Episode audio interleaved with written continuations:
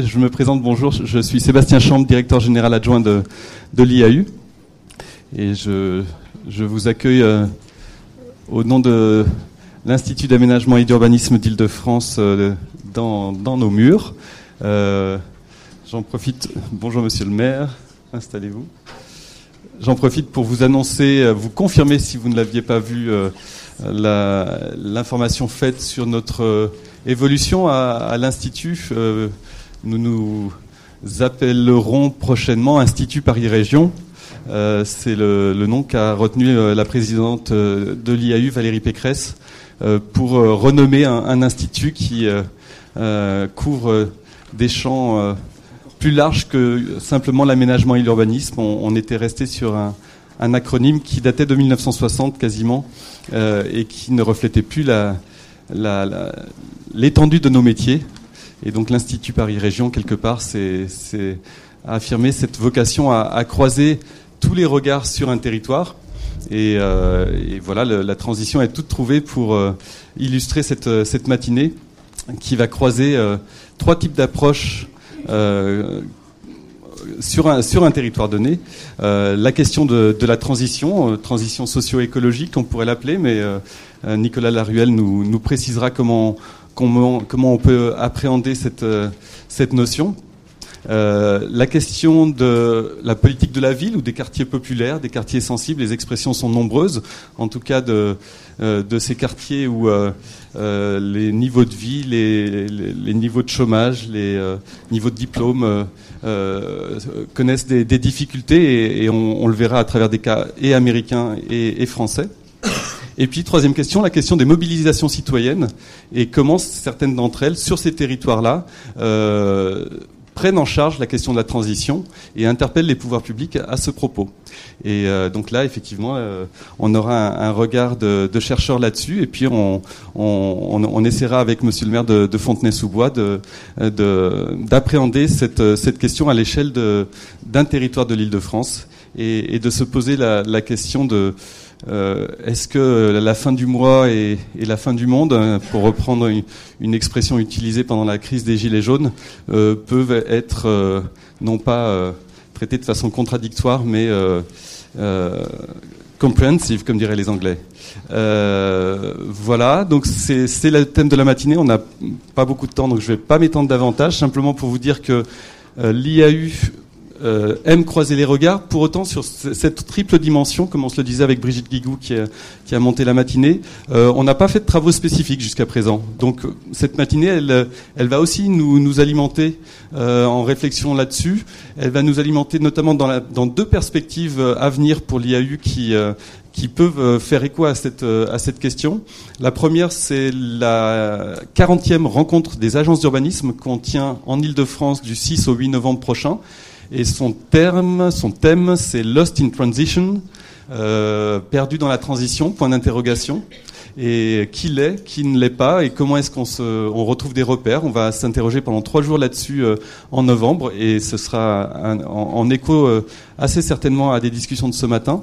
Et puis la, le deuxième, euh, euh, la deuxième piste qu'on a identifiée pour euh, se poser les questions plus, de façon plus précise de, en rapport avec celle de ce matin, ce serait un cahier de l'IAU qu'on commence à envisager sur les initiatives citoyennes et en quoi interpelle-t-elle ou reformule-t-elle les politiques publiques? C'est une question qu'on va se poser et, qui devrait faire l'objet d'un nouveau cahier de l'IAU en 2020.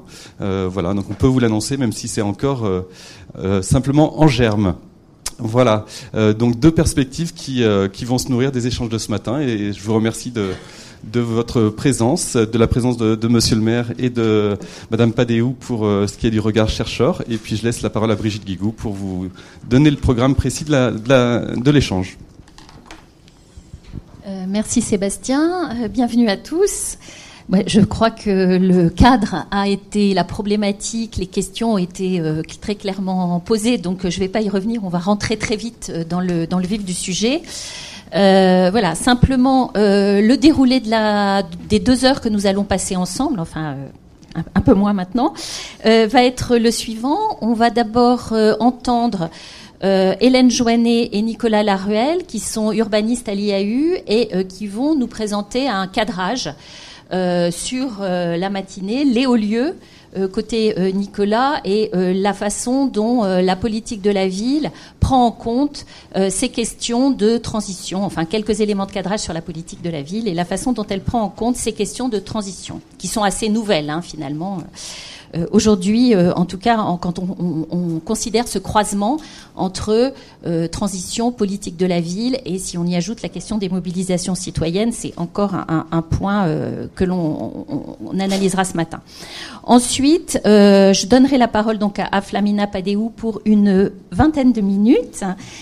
Qui est maître de conférence en géographie, et puis à Monsieur le maire, Jean-Philippe Gautret, de Fontenay-sous-Bois, pour une vingtaine de minutes aussi. Et nous aurons ensuite un temps d'échange avec vous et entre les intervenants. Voilà, sans plus tarder, euh, je laisse la parole à, Nicolas Laruelle et Hélène Joannet.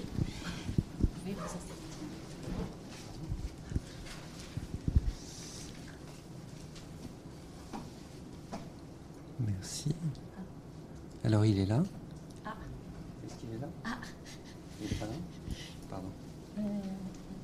je ne vois pas. Euh, oui, On a, quelques images. Mince. Ça y était tout à l'heure. Ah, ça y était euh, Attends. Non, mais surtout, ce qui m'inquiète, c'est qu'on ne le voit plus ici. Ça, c'est pas grave. Ah bon il, suffit, il suffit, de l'ouvrir. Ah. V2, petit déjeuner, celui-ci Je ne sais pas. C'est celui-là?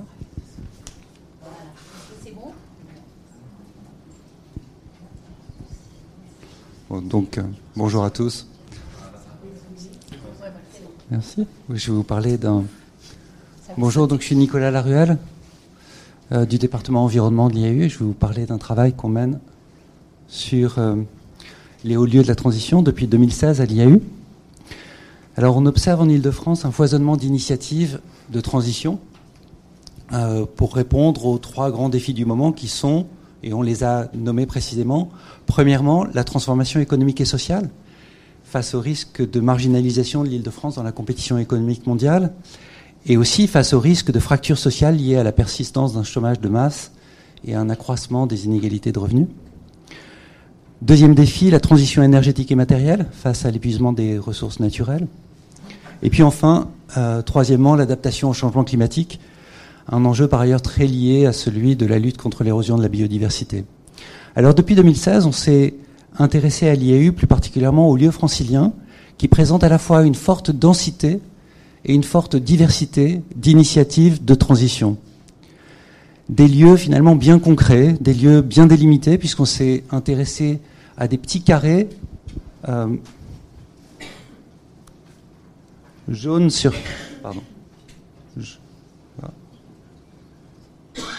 jaune sur cette carte, des petits carrés jaunes.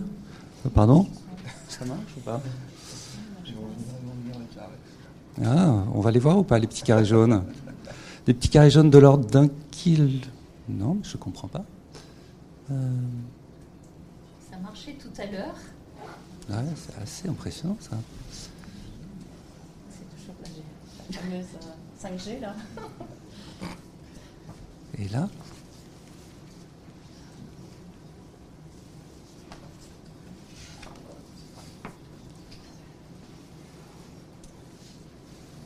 Euh, est-ce qu'on a une autre façon de.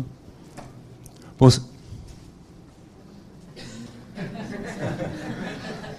vous entrez dans les coulisses des hauts lieux. Super, merci beaucoup. Et je, ouais, je continue avec les flashs. Merci beaucoup. Et mais par contre, je vois pas ce que. Je... D'accord, c'est bon. Super. Non, mais je connais à peu près le sujet. Et du coup, donc, je vous parlais de ces petits carrés jaunes, des, des, des, petits carrés jaunes de l'ordre d'un kilomètre de côté dans lequel on est allé euh, euh, regarder ce qui se passait en matière de transition, et des lieux qui, parce qu'ils sont relativement bien délimités, sont assez facilement parcourables à hauteur d'hommes et de femmes, et du coup, ils nous offrent une euh, expérience sensible, même si encore, sans doute, il faut l'espérer, très partielle, de ce que pourrait être la ville et la campagne de demain dans notre belle région d'Île-de-France. Ces, lieux, euh, pardon, ces lieux particuliers, on les a appelés provisoirement, et puis le, terme est resté, les hauts lieux de la transition. Alors pourquoi et comment on a identifié et puis décrit ces hauts lieux de la transition? C'est une assez longue histoire, et du coup je vous renvoie euh, pour le savoir à la note rapide qu'on a publiée en 2018 et qui vous a sans doute été distribuée à l'accueil. Vous découvrirez aussi dans cette note rapide pour quel public et pour quels usages on a engagé ce travail sur les hauts lieux de la transition, même si en fait l'organisation du petit déjeuner de ce matin peut vous donner quelques indices. Euh, ce travail sur les hauts lieux de la transition, s'adresse à un public très divers, des élus, des techniciens, des chercheurs, des lycéens, des habitants, évidemment, pour leur proposer de découvrir sur le terrain une grande variété d'initiatives et de se constituer ensemble un stock commun de références concrètes euh, pour discuter ensemble des réponses possibles aux grands défis du moment. Alors on a déjà décrit 24, euh, ils ne sont pas tous là, parce que c'est une diapositive peut-être ancienne, mais on a déjà décrit 24 euh, de ces hauts lieux de la transition et on en aura 12 de plus à la fin de cette année. Une description dont on rend compte à la fois par une carte interactive Cartovise, celle-ci, en ligne, dans laquelle on peut cliquer sur un carré jaune pour découvrir toutes les initiatives qu'il contient, et puis par une collection de 24. Euh, donc là, pardon, voilà, là on était euh, dans un haut lieu rural dans lequel il y avait beaucoup moins d'initiatives, mais quand même pas mal d'initiatives, celui de la Boissière École. Et puis on en rend compte aussi par une collection de 24 petits guides de découverte, imprimables depuis la même carte interactive en ligne, et euh, à l'image du petit guide de découverte qu'on vous a remis ce matin à l'accueil pour Fontenay-sous-Bois. Alors de la description de ces 24 premiers hauts lieux, on peut tirer déjà deux enseignements. Le premier, c'est qu'on a une très grande diversité de hauts lieux. Bien sûr, on trouve d'un carré jaune à l'autre des initiatives récurrentes. Un espace public numérique, un Fab Lab, une microbrasserie, une chaufferie biomasse, des bacs à compost, des hôtels à insectes, un rucher, etc. Ça, c'est des initiatives récurrentes d'un haut lieu à l'autre. Et pourtant, chaque haut lieu semble avoir sa propre coloration son propre équilibre entre action publique et initiative citoyenne ou entrepreneuriale, son propre dosage d'innovation technologique, faisant souvent appel au numérique, et d'innovation sociale. Et donc au final, son propre système local de valeurs et de représentation, si on peut le dire comme ça, lié à la transition. On n'envisage pas les questions de transition de la même façon à Issy-les-Moulineaux et à l'île Saint-Denis, par exemple. Le second enseignement qu'on peut tirer de ces 24 premiers hauts lieux, c'est qu'à côté des parangons assez attendus de la ville durable, comme Clichy, Batignolles, le Fort d'Issy ou la Cité des Cartes, on voit se profiler au moins deux familles de hauts lieux moins attendues, plus surprenants. La première, c'est celle des bourgs ruraux, comme ici euh, la Boissière École, dans les Yvelines, euh, dont on a traité euh, pendant un, précédent petit déjeuner. La deuxième famille de ces hauts lieux moins attendus, plus surprenants, c'est celle des carrés jaunes qui se trouvent à cheval entre des quartiers populaires, et plus particulièrement des quartiers prioritaires de la politique de la ville, comme ici, vous en avez quelques exemples, et, euh, et les quartiers environnants. Avec à la clé l'hypothèse suivante qui m'a amené à, me tourner vers ma collègue euh, Hélène Joannet. Est-ce que ces initiatives de transition, qui semblent capables dans certains cas de créer de vraies passerelles sociales et spatiales entre les quartiers populaires et les quartiers environnants, ne sont pas finalement une belle opportunité de réenvisager de façon plus inclusive, compréhensive, plus euh, positive, plus enthousiasmante pour tous une politique de la ville qui a longtemps été essentiellement réparatrice, voire compensatrice, et souvent assez stigmatisante. Donc, comme vous le constatez, on travaille à l'IAU sur les hauts lieux de la transition et puis on soigne aussi nos transitions entre intervenants. Donc voilà, je vais parler euh, quelques mots sur les quartiers en politique de la ville en Ile-de-France, donc qui constituent les hauts lieux de la transition qui nous mobilisent aujourd'hui. Tout d'abord, hein, combien sont-ils? Donc en Ile-de-France, on compte 272 quartiers en politique de la ville, répartis entre 153 communes et qui sont à mettre au regard ce chiffre aux 1500 quartiers en politique de la ville qu'on compte France entière. Pour rappel, depuis 2014, donc la loi Lamy, le périmètre de ces quartiers est fondé sur le critère et l'unique critère de la faiblesse de revenus des habitants. Donc on voit bien sur cette géographie qu'il y a une forte représentation de ces quartiers en Seine-Saint-Denis et aussi une géographie très corrélée aux quartiers aussi d'habitat social. En termes de poids démographique, euh, juste, je rappellerai également que les quartiers en politique de la ville francilien accueillent 13% de la population régionale.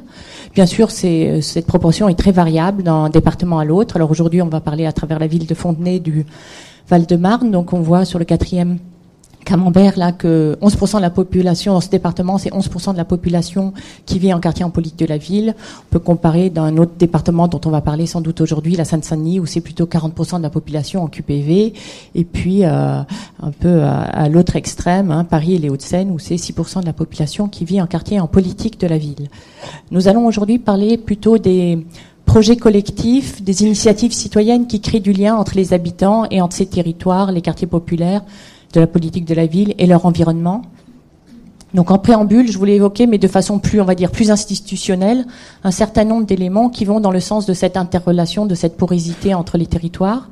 Tout d'abord, rappeler qu'un certain nombre de quartiers en politique de la ville en Ile-de-France sont à cheval sur plusieurs communes. Donc de fait, il y a nécessité, en fait, pour les différentes collectivités quand même concernées, de, de, de travailler ensemble pour déployer des politiques sur ces quartiers. Insister aussi sur le fait que la géographie prioritaire est une géographie évolutive. Aujourd'hui, on est sur cette géographie de 272 quartiers, mais il y a également, on va dire, une certaine géographie parallèle des quartiers qui sont sortis de la politique de la ville. On, parle des quartiers en veille active qui sont censés être un peu euh, sous vigilance, euh, surveillés, en guillemets, dans la mesure où ils sont encore fragiles. Donc on a cette géographie de 144 quartiers en Ile-de-France insister aussi sur le fait qu'un certain nombre de dispositifs, certes, euh, s'appliquent aux quartiers en politique de la ville, mais s'appliquent aussi et parfois surtout à leur périmètre. Donc pour dire qu'il y a des mécanismes qui sont à cheval sur euh, sur ces quartiers et leur environnement. Donc c'est notamment par exemple le mécanisme de TVA à taux réduit pour les projets de construction en accession à la propriété. On sait que les promoteurs à l'actuel, à l'heure actuelle, euh, réalisent une grande partie de leur production dans cette bande de 500 mètres, 300 mètres autour des quartiers en politique de la ville et euh, terminer en tout cas sur cette diapositive, parler d'un élément important qui est l'enjeu de la localisation des équipements, hein, des conservatoires, les médiathèques, des projets structurants. On voit bien que dans le cadre du nouveau programme national de renouvellement urbain qui se déploie, il y a souvent création d'équipements ou démolition, reconstruction, transfert. Donc le choix est souvent fait d'implanter ces équipements dans un quartier en politique de la ville. La question qui se pose effectivement est celle de la localisation fine. Est-ce qu'on va placer ces équipements au cœur du quartier, à la lisière du quartier, aux bordures? Mais l'enjeu, c'est bien toujours celui de, de la mixité, du brassage des populations et de cette porosité entre les territoires. On va parler également aujourd'hui en fait d'innovation, de transition. Donc je voulais, je mettais juste en exergue quelques éléments liés à un travail qu'on est en train de finaliser au sein de l'IAU. C'est un travail sur quelques quartiers concernés par le nouveau programme de renouvellement urbain. Et ce travail a permis de mettre en évidence un certain nombre d'innovations récurrentes dans ces quartiers qui seront soit liées euh, aux mobilisations citoyennes, aux initiatives citoyennes, ou bien sûr portées par la puissance publique pour répondre aux, besoins des habitants. Alors dans ces quartiers, on assiste, en tout cas dans le nouveau programme de renouvellement urbain, on voit bien qu'il y a un, effort très important sur les équipements scolaires, que ce soit la création, la modernisation, la réhabilitation, rénovation lourde. Et à chaque fois, donc, c'est un peu l'occasion d'innovation forte, globalement dans deux directions, mais pas, uniquement. Hein. Il y a le, volet numérique hein, de, ces, de ces nouveaux établissements qui est très fort, innovation au niveau numérique, et aussi tout simplement au niveau de la construction, de la production. On est bien souvent dans la production, construction de bâtiments écologiques. Euh, un autre élément récurrent dans ces quartiers, dans le, dans cas du NPNRU, c'est l'émergence de ce qu'on appelle parfois les pôles multifonctionnels. C'est souvent lié d'ailleurs aux, équipements scolaires. Hein. On voit il y a un équipement scolaire qui, est créé, mais qui associe euh, également des locaux associatifs, sportifs, artistiques. on est bien dans la logique d'un d'un pôle multifonctionnel où il s'agit à la fois d'optimiser les locaux, de les mutualiser, de rentabiliser, optimiser leur occupation, on va dire, horaire, de effectivement d'attirer dans ces quartiers des populations venant d'ailleurs et puis de, donc de créer des, équipements qui ont un rayonnement qui va bien au-delà du quartier. Donc ça c'est quelque chose qui est assez récurrent en tout cas dans les quelques quartiers que nous avons étudiés.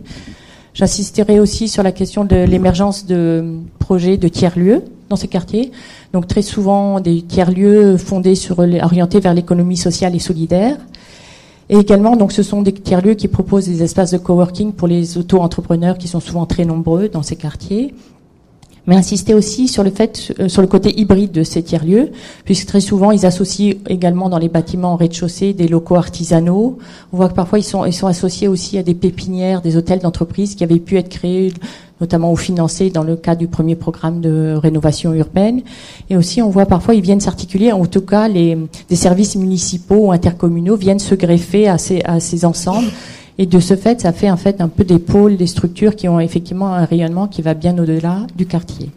Et pour finir, je terminerai sur un autre type d'équipement. Le terme est peut-être un peu déplacé, mais à savoir les parcs, les jardins, les friches, les coulées vertes, pour dire que tous ces quartiers, ce sont effectivement des lieux fédérateurs, structurants, qui sont très investis effectivement comme des lieux de festivité par les associations, comme des lieux de partage, notamment à travers les, jardins partagés. Ce sont aussi des lieux très souvent à l'heure actuelle d'innovation écologique forte, et puis des lieux qui font du lien, notamment à travers, euh, grâce aux trams et coulées vertes. Donc je pense que je terminerai sur cette question des espaces verts, parce que je crois que ça va être sans doute évoqué, hein, que ce soit par euh, la chercheuse ou l'élu, de façon plus, plus concrète et vécue.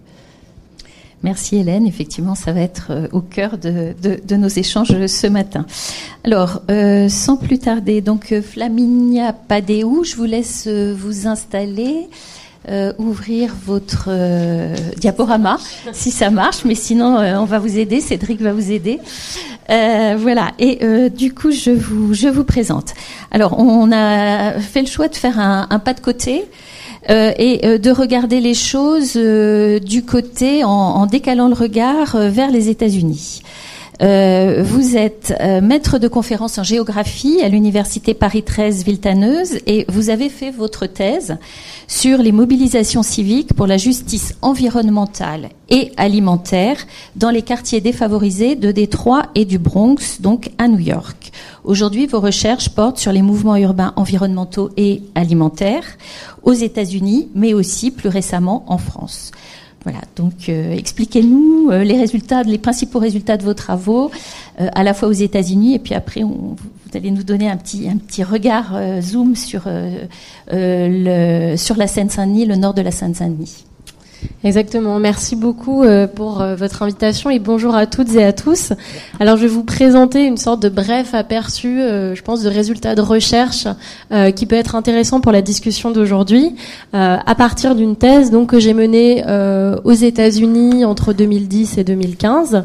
j'ai comparé en fait deux quartiers de deux villes américaines, un quartier qui se situe donc dans le sud du Bronx à New York, et puis un autre quartier qui se situe dans la ville de Détroit et j'ai choisi en fait ces deux quartiers parce qu'ils concentraient à la fois des enjeux très forts économiques et sociaux euh, traditionnels des quartiers populaires euh, aux États-Unis, mais aussi qu'ils concentraient un certain nombre d'initiatives à la fois environnementales et alimentaires dont on va parler euh, aujourd'hui.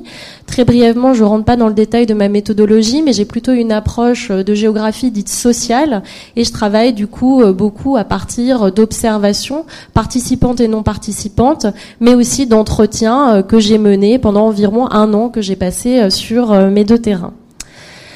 Alors, euh, le déroulé de ma présentation, ce sera dans un premier temps de parler de ce qu'on appelle à la fois la justice et les injustices environnementales et alimentaires, euh, j'ai pas utilisé le terme de transition dans mes recherches parce qu'en fait j'ai choisi d'utiliser des termes qui venaient eux-mêmes de mes enquêtés, qui étaient les termes que eux mobilisaient et qui me paraît intéressant en France aussi parce que je pense que c'est euh, deux concepts qui sont à la croisée vraiment euh, des questions qui nous intéressent aujourd'hui, c'est-à-dire à la fois des questions sociales mais aussi des questions euh, au sens large. Dans un deuxième temps, je présenterai hein, des résultats vraiment à partir de, du terrain et puis enfin dans un dernier temps, je ferai une sorte de petit euh, euh, parallèle et plutôt une sorte de mise en regard et ouverture à partir du cas de Viltaneuse euh, que je connais bien en Seine-Saint-Denis pour voir un peu quels sont les, parallèles qu'on peut faire. Alors, premier point, les, concepts de justice environnementale et alimentaire sont apparus dans les années 80, d'abord pour la justice environnementale, puis un peu plus tardivement pour la justice alimentaire aux États-Unis. Et en fait, euh, c'est à la fois un mouvement social et un, concept. Hein, donc c'est une forme de un peu hybride, mais qui est intéressante pour nous aujourd'hui parce que c'est pas un concept plaqué, mais quelque chose vraiment que revendiquent les habitants. Et c'est un mouvement, un mouvement social de résidents euh, urbains locaux, euh, majoritairement issus de minorités. Donc ça c'est important en fait à dire, hein, puisque les quartiers populaires sur lesquels j'ai travaillé sont souvent habités à plus de 90% par une population afro-américaine et ou latino, hein, selon les cas. Et donc, c'est des mouvements, en fait, en tout cas pour la justice environnementale, qui part de l'idée qu'il y a une implantation euh, presque systématique des nuisances, euh, donc euh, une autoroute, une usine, par exemple, qui sont situées aux États-Unis dans les quartiers de minorités ethniques et pauvres, et que ça pose un problème, hein, si vous voulez, de, justice spatiale sur la répartition de ces fardeaux environnementaux, et qu'en plus, les populations de ces quartiers n'ont pas vraiment accès, en fait, aux décisions qui concernent leur répartition. Par ailleurs, on en reparlera, c'est des quartiers qui concentrent en fait à la fois des fardeaux environnementaux euh, qui peuvent être polluants, mais c'est aussi des quartiers qui concentrent peu d'espaces verts, hein, ce qui pose un problème hein, d'accès euh, à ces territoires. La justice alimentaire, en fait, s'est inspirée de ce constat et finalement l'a déplacée euh, sur euh, des questions alimentaires, euh, avec cette idée que là aussi, on trouve un certain nombre de quartiers dans lesquels les populations ont peu accès à des endroits pour avoir accès à une alimentation saine, tout simplement des commerces alimentaires, voire des supermarchés. On en discutera, mais dans le cadre américain, c'est souvent un, un, un, référent qui est utilisé. Et donc là aussi, ça pose des problèmes très importants en termes de santé publique et de présence de maladies euh, cardiovasculaires. Et donc à partir de ces premiers constats d'injustice structurelle et spatialisée, euh, une série de mobilisations a commencé à se développer euh, contre cette situation qui, je le rappelle, et je pense que c'est important pour notre débat, et c'est la philosophe Marion Young qui le rappelle, d'injustice à la fois distributive, inclusive, et représentative dans les quartiers populaires. Distributive parce que euh, y a cette idée qu'il y a une forme d'injustice qui est spatiale et qu'il faut penser la distribution spatiale à la fois des fardeaux mais aussi des aménités mais qu'en fait cette euh, justice elle est aussi inclusive au sens où euh, bon et ça, ça correspond vraiment à, à, la manière de poser le problème dans le débat euh, états-unien, mais que il faut penser la place des minorités et le fait qu'il y a des, des, injustices structurelles dans la manière dont les minorités à la fois euh, de race mais aussi de classe, de genre, d'âge, de capacité aussi sont prises en compte. Et enfin une forme de justice représentative, c'est-à-dire acter le fait que dans les les espaces de représentation, qu'ils soient de concertation, de participation et politique, il y a aussi des formes d'injustice dans la manière dont la société euh, américaine, mais aussi la, population de ces quartiers populaires euh, est représentée.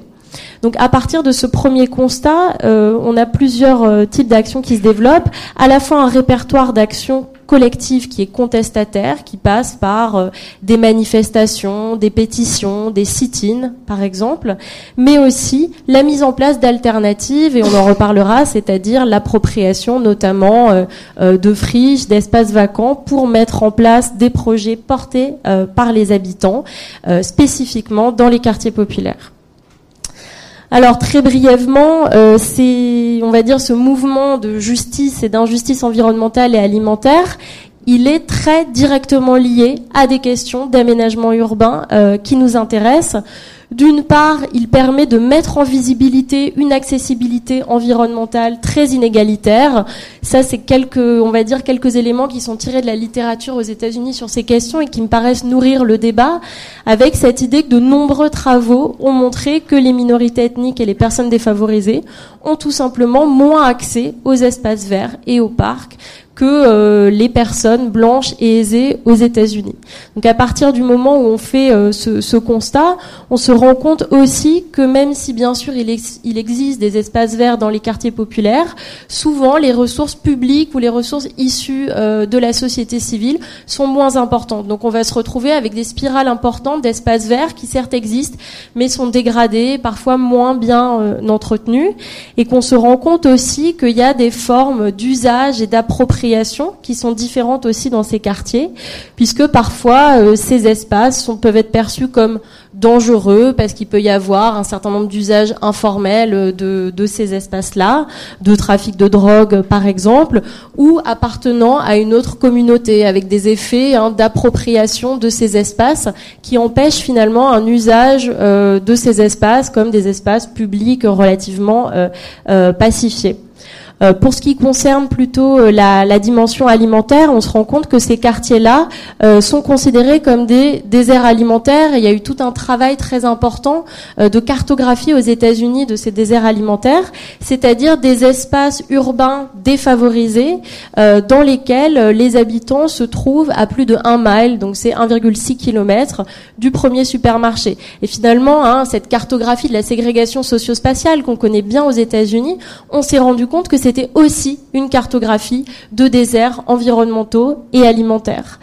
Euh, non seulement les supermarchés sont éloignés, mais en plus on trouve dans ces quartiers une surreprésentation de fast-food euh, qui est très importante, hein, euh, qui, qui, pose des problèmes de santé publique, euh, mais aussi qu'il y avait des difficultés de mobilité. Souvent, c'est des quartiers qui sont relégués, dans lesquels la population euh, soit moins accès à une mobilité individuelle à partir de voitures enfin d'une motorisation, mais ça peut être aussi euh, d'autres problèmes. Euh, un ménage peut être motorisé mais n'avoir pas assez d'argent pour mettre de l'essence dans sa voiture, etc.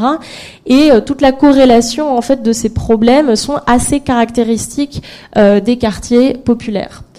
Alors, qu'est-ce qu'on peut voir des mobilisations qui ont été portées dans les quartiers que j'ai étudiés et ce que je voudrais montrer en fait, c'est que à la fois elles sont porteuses d'énormément d'opportunités et en sens, je trouve que c'est vraiment des cas très inspirants, mais à la fois elles soulèvent un certain nombre de problèmes, je pense, auxquels il faut être attentif euh, et anticiper pour qu'il y ait une transition qui soit réellement euh, inclusive. Alors le premier résultat, c'est que euh, ces quartiers populaires cumulent relégation urbaine et problèmes d'accessibilité environnementale et alimentaire diminués. Quelques exemples à partir de mes terrains. Donc le, quartier de Hunspun que j'ai travaillé se situe là ici en noir et puis ici euh, euh, en hachuré. On voit que c'est à la fois par exemple un, quartier qui concentre les stations de transfert de déchets, hein, donc que vous voyez sur cette carte, qui sont vraiment extrêmement concentrées territorialement, mais c'est aussi un quartier qui concentre part très faible de la canopée à l'échelle de la ville de New York. Donc on retrouve bien ce, cette double contrainte que j'évoquais tout à l'heure. La seconde, euh, le second résultat, c'est que cette situation, euh, et c'est en ce sens que je trouve que la notion de justice est, est utile ici, est vécue comme une situation d'injustice socio-spatiale et comme un euh, stigmate. Euh, C'est-à-dire que ce que ce que ce que mes enquêtes ont montré notamment, c'est qu'il y avait un vécu extrêmement sensible euh, de cette situation d'injustice et qu'en fait, ce que les enquêtés mobilisaient, c'était les odeurs en fait qu'ils sentaient dans le quartier et la manière dont les odeurs de l'usine d'engrais qui étaient présentes, leur coller aux habits ensuite quand ils partaient travailler par exemple euh, à New York. Euh, et une découverte aussi, bon, à travers euh, beaucoup d'éducation populaire qui a été faite, de cette situation d'inégalité. C'est-à-dire que tout d'un coup, les habitants, en voyant des cartes, en produisant des cartes, on, se sont rendus compte en fait que non, ça n'était pas partout pareil dans les autres quartiers. Et donc ça, ça vraiment ce sentiment vécu hein, dans, dans la chair de ces euh, habitants a déclenché en fait une vague de mobilisation euh, très forte.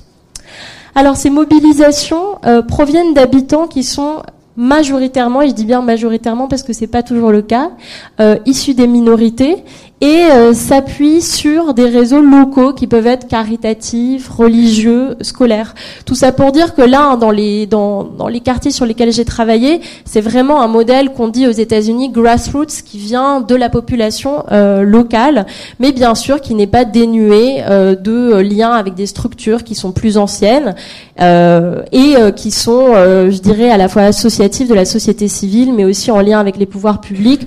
On y reviendra.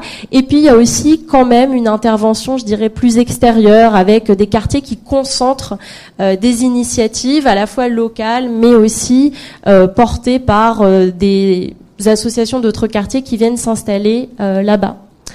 Il y a aussi une cristallisation autour de l'appropriation des espaces vacants. Alors là, c'est le cas de, de Détroit ici, où j'ai un peu cartographié la manière dont ces mobilisations s'appropriaient les espaces vacants. Ça, c'est intéressant aussi en termes d'opportunités parce que finalement, dans les quartiers populaires, on voit qu'il y a des processus de dévaluation foncière et immobilière qui sont très fortes, c'est-à-dire que les, les, habitants, parfois les entreprises, hein, souvent rechignent à s'installer dans ces quartiers, et ça provoque parfois de la vacance foncière et immobilière avec la présence de friches. Et ça, en fait, on s'est rendu compte dans ces quartiers-là que finalement, c'était une opportunité assez forte pour que ces mobilisations, je dirais, ne restent pas de papier, mais puissent s'incarner dans la réappropriation de ces friches. Alors, pour divers projets, ça peut être pour des projets d'agriculture urbaine, ça peut être pour des projets euh, de végétalisation, ça peut être pour des projets de parcs. Donc des formes, des coulées vertes relativement diverses, mais qui fonctionnent sur ce même modèle finalement de retournement là aussi du stigmate de la friche vers euh, une opportunité. Les stratégies alors sont relativement euh, euh, diversifiées. Là aussi euh, quand vous parliez de, systèmes locaux hein, qui sont à chaque fois adaptés à un, à un, cas on retrouve bien ça avec différents modèles soit de contestation je dirais que souvent ces mobilisations, elles commencent par une stratégie de contestation assez forte où euh, euh, il y a des, des, attentes fortes de la part des pouvoirs publics pour que les pouvoirs publics et les collectivités territoriales se mobilisent, ce qui donne parfois le, le cas de situations, notamment dans le South Bronx, de situations d'alliance où là on retrouve des co-constructions avec les collectivités territoriales. Là c'est le cas par exemple d'une friche qui était extrêmement pollué, euh, qui a commencé à être nettoyé par les habitants. Et ensuite, euh, en alliance avec les pouvoirs publics, euh, la, le, le, sol a été complètement excavé, remplacé, et c'est un parc qui a été mis en place ici au bord de la, de la Bronx River. Petite parenthèse, hein, ce quartier du Bronx était au bord d'une rivière, la rivière du Bronx, dont la plupart des habitants ignoraient jusqu'à l'existence dans les années 90, tellement en fait elle était polluée et tellement elle était aussi l'accès en était bloqué par euh, énormément d'infrastructures industrielles qui prenaient une place extrêmement forte. Au contraire, dans certains cas, euh, et ça c'est surtout le cas à Détroit, euh, il y a plutôt une stratégie d'autonomie face au pouvoir public avec des alternatives qui sont largement informelles et parallèles puisqu'on est dans une situation très particulière d'une municipalité faillie et de politiques d'austérité qui là aussi empêchent les pouvoirs publics de participer à une co-construction. Ces actions collectives, elles sont euh, énoncées, je dirais, ça c'est important, de manière double, à la fois comme réparatrices et à la fois comme émancipatrices. Réparatrice, pourquoi? Parce que euh, il y a eu un certain nombre de processus de détoxification des sols, euh, des eaux, de transformation et d'aménagement euh, de l'environnement. Là, c'est l'exemple d'une coulée verte qui a été mise en place, euh, là encore, dans, dans le South Bronx. Ça, c'est la dimension, je dirais, compensatrice et réparatrice, mais à la fois la dimension émancipatrice, et il me semble que c'est important, et ça compte beaucoup pour les habitants qui sont mobilisés, c'est l'idée, en fait, que ces projets, ils participent aussi à une revalorisation de l'identité et des représentations territoriales, et que quelque part, euh, il, donne envie aussi aux gens de se rendre dans ces quartiers. Et là aussi, en termes d'isolement et de relégation pour ses habitants, c'est extrêmement important. Et ça a développé un sentiment de fierté extrêmement fort euh, pour ses habitants. Pour ce qui est de la dimension euh, alimentaire, parce que je pense que c'est un élément clé en fait dans la transition euh, qui nous occupe, et parce que notamment à Détroit, euh, la plupart des projets sur lesquels j'ai travaillé étaient des projets d'agriculture urbaine. On voit qu'il y a, grâce à ces projets, une augmentation importante de l'accessibilité et de la sécurité alimentaire pour les habitants qui sont impliqués. Euh, J'ai pas le temps de rentrer dans le détail, mais il y a énormément de systèmes locaux, de circuits courts, voire ultra courts, qui ont été mis en place, euh, avec une attention forte à nourrir aussi les populations les plus marginalisées de ces quartiers, euh, qui sont très nombreuses à Détroit. En revanche, ce sur quoi je veux attirer l'attention, c'est qu'on se rend compte que quand même euh, ces initiatives ont du mal à toucher la population la plus euh, marginalisée et que quelque part, hein, ça n'empêche pas de recréer, on va dire, différents niveaux d'accessibilité. Et ça, je pense que les pouvoirs publics sont là aussi pour être attentifs aux inégalités euh, qui ne sont pas comblées par ces initiatives de la société civile. Ce qu'on voit aussi, c'est que ça a permis euh, pas seulement de valoriser l'environnement, comme je le disais précédemment, mais aussi des habitudes et des cultures alimentaires des minorités ethniques. Et dans ces associations, il y a eu une, une, une attention très forte qui a été portée au choix des espèces qui vont être cultivées. Euh, on se rend compte que dans tous les pays, il y a un régime alimentaire qui est dominant et qui ne rend pas compte euh, de euh, la diversité culturelle d'un certain nombre de territoires et notamment de grandes villes.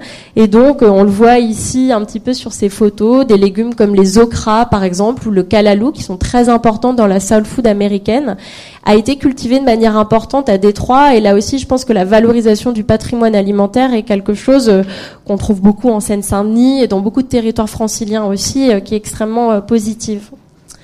On voit aussi que ces initiatives, elles sont parfois porteuses euh, d'une montée en compétences à la fois pédagogique et professionnelle, à travers des formations qui peuvent déboucher parfois sur la création d'emplois.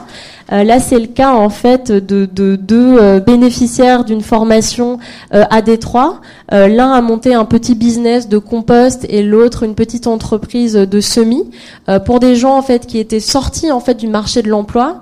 donc ça, c'est des dynamiques là aussi extrêmement intéressantes, mais qui sont très minoritaires. Je veux dire, c'est plutôt des trajectoires individuelles rares, mais qui sont pas représentatives d'une dynamique de fond importante.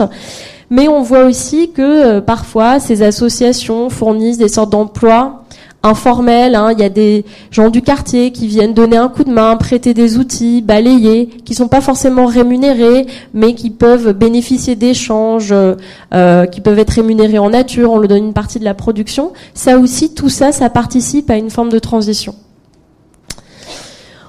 On voit aussi qu'il y a, euh, grâce à ces initiatives, une reconfiguration de l'environnement urbain euh, local qui peut agir sur euh, des mécanismes néfastes de ce qu'on appelle la décroissance urbaine à Détroit, c'est-à-dire à la fois un, un, déclin économique, mais aussi un rétrécissement en fait du tissu urbain.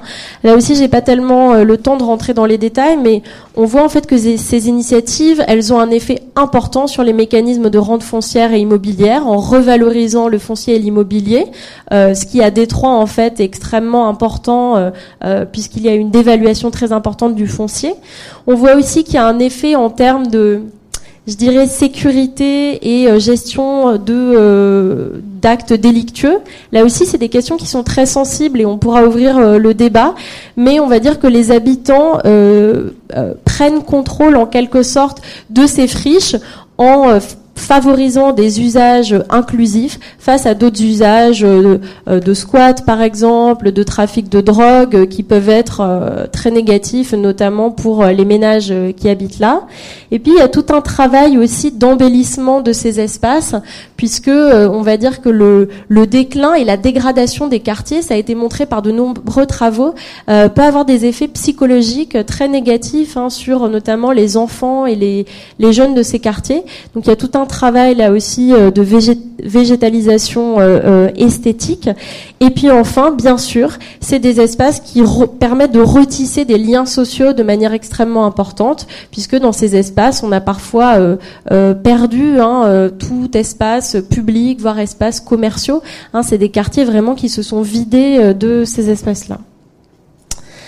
Alors, j'en terminerai sur euh, ces résultats, euh, sur euh, les, les, risques et en tout cas qui sont portés par ces initiatives et je me concentrerai sur la notion d'éco-gentrification qui apparaît de manière très importante dans les travaux anglo-saxons depuis la fin des années 2000.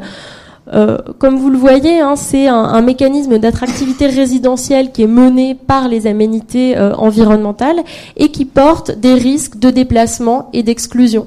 Euh, et ça, c'est apparu de manière très forte dans, dans, mon terrain et auprès de mes enquêtés, c'est-à-dire que au bout d'un moment, euh, ça marchait tellement bien en fait euh, leurs initiatives, en tout cas par exemple dans, dans, dans, le South Bronx, que certains des enquêtés me disaient mais en fait ce qui nous effraie c'est peut-être que euh, nos enfants ne puissent pas profiter en fait de du travail qu'on a accompli parce que en fait il y a des, des mécanismes là aussi de, de, de promotion immobilière et foncière qui sont extrêmement importants dans des villes comme New York, mais aussi dans des villes comme Paris, et qui posent la question aussi de comment est-ce qu'on peut mener une transition inclusive et veiller en fait à ce que ces bénéfices puissent profiter aussi à ses habitants et éventuellement à des nouveaux habitants aussi, mais sans mécanisme de relégation. Et là aussi, on pourra en discuter. Hein. Il y a un certain nombre de, de, prises de décision qui peuvent être faites pour euh, euh, limiter, euh, pour maîtriser euh, ces, euh, ces conséquences qui peuvent être difficiles. Alors j'en termine. Voilà, parce que je pense que j'ai déjà un petit peu dépassé très brièvement sur le cas de Viltaneuse et je serai extrêmement rapide du coup pour laisser le temps à la discussion. je connais le cas de Viltaneuse parce que j'y ai travaillé dans le cadre d'un projet de recherche, mais aussi parce que c'est le lieu de mon université. Je j'ai rapidement situé Viltaneuse, hein, qui apparaît comme une commune discrète du 93 de la banlieue rouge. C'est ça qui est intéressant, je trouve aussi, c'est de s'intéresser à toutes ces communes dont on entend moins parler, mais où là aussi il se passe un certain nombre euh, de choses.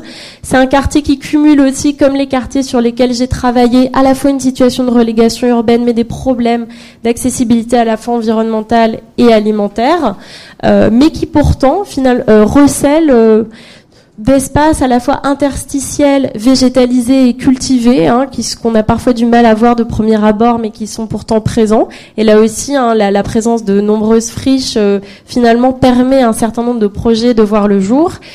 Euh, et je terminerai là-dessus juste en évoquant qu'il euh, y a de très nombreuses actions collectives environnementales et agricoles qui sont présentes entre production, avec là une vraie production agricole très forte dans les jardins ouvriers familiaux, et c'est le cas aussi dans de nombreuses communes.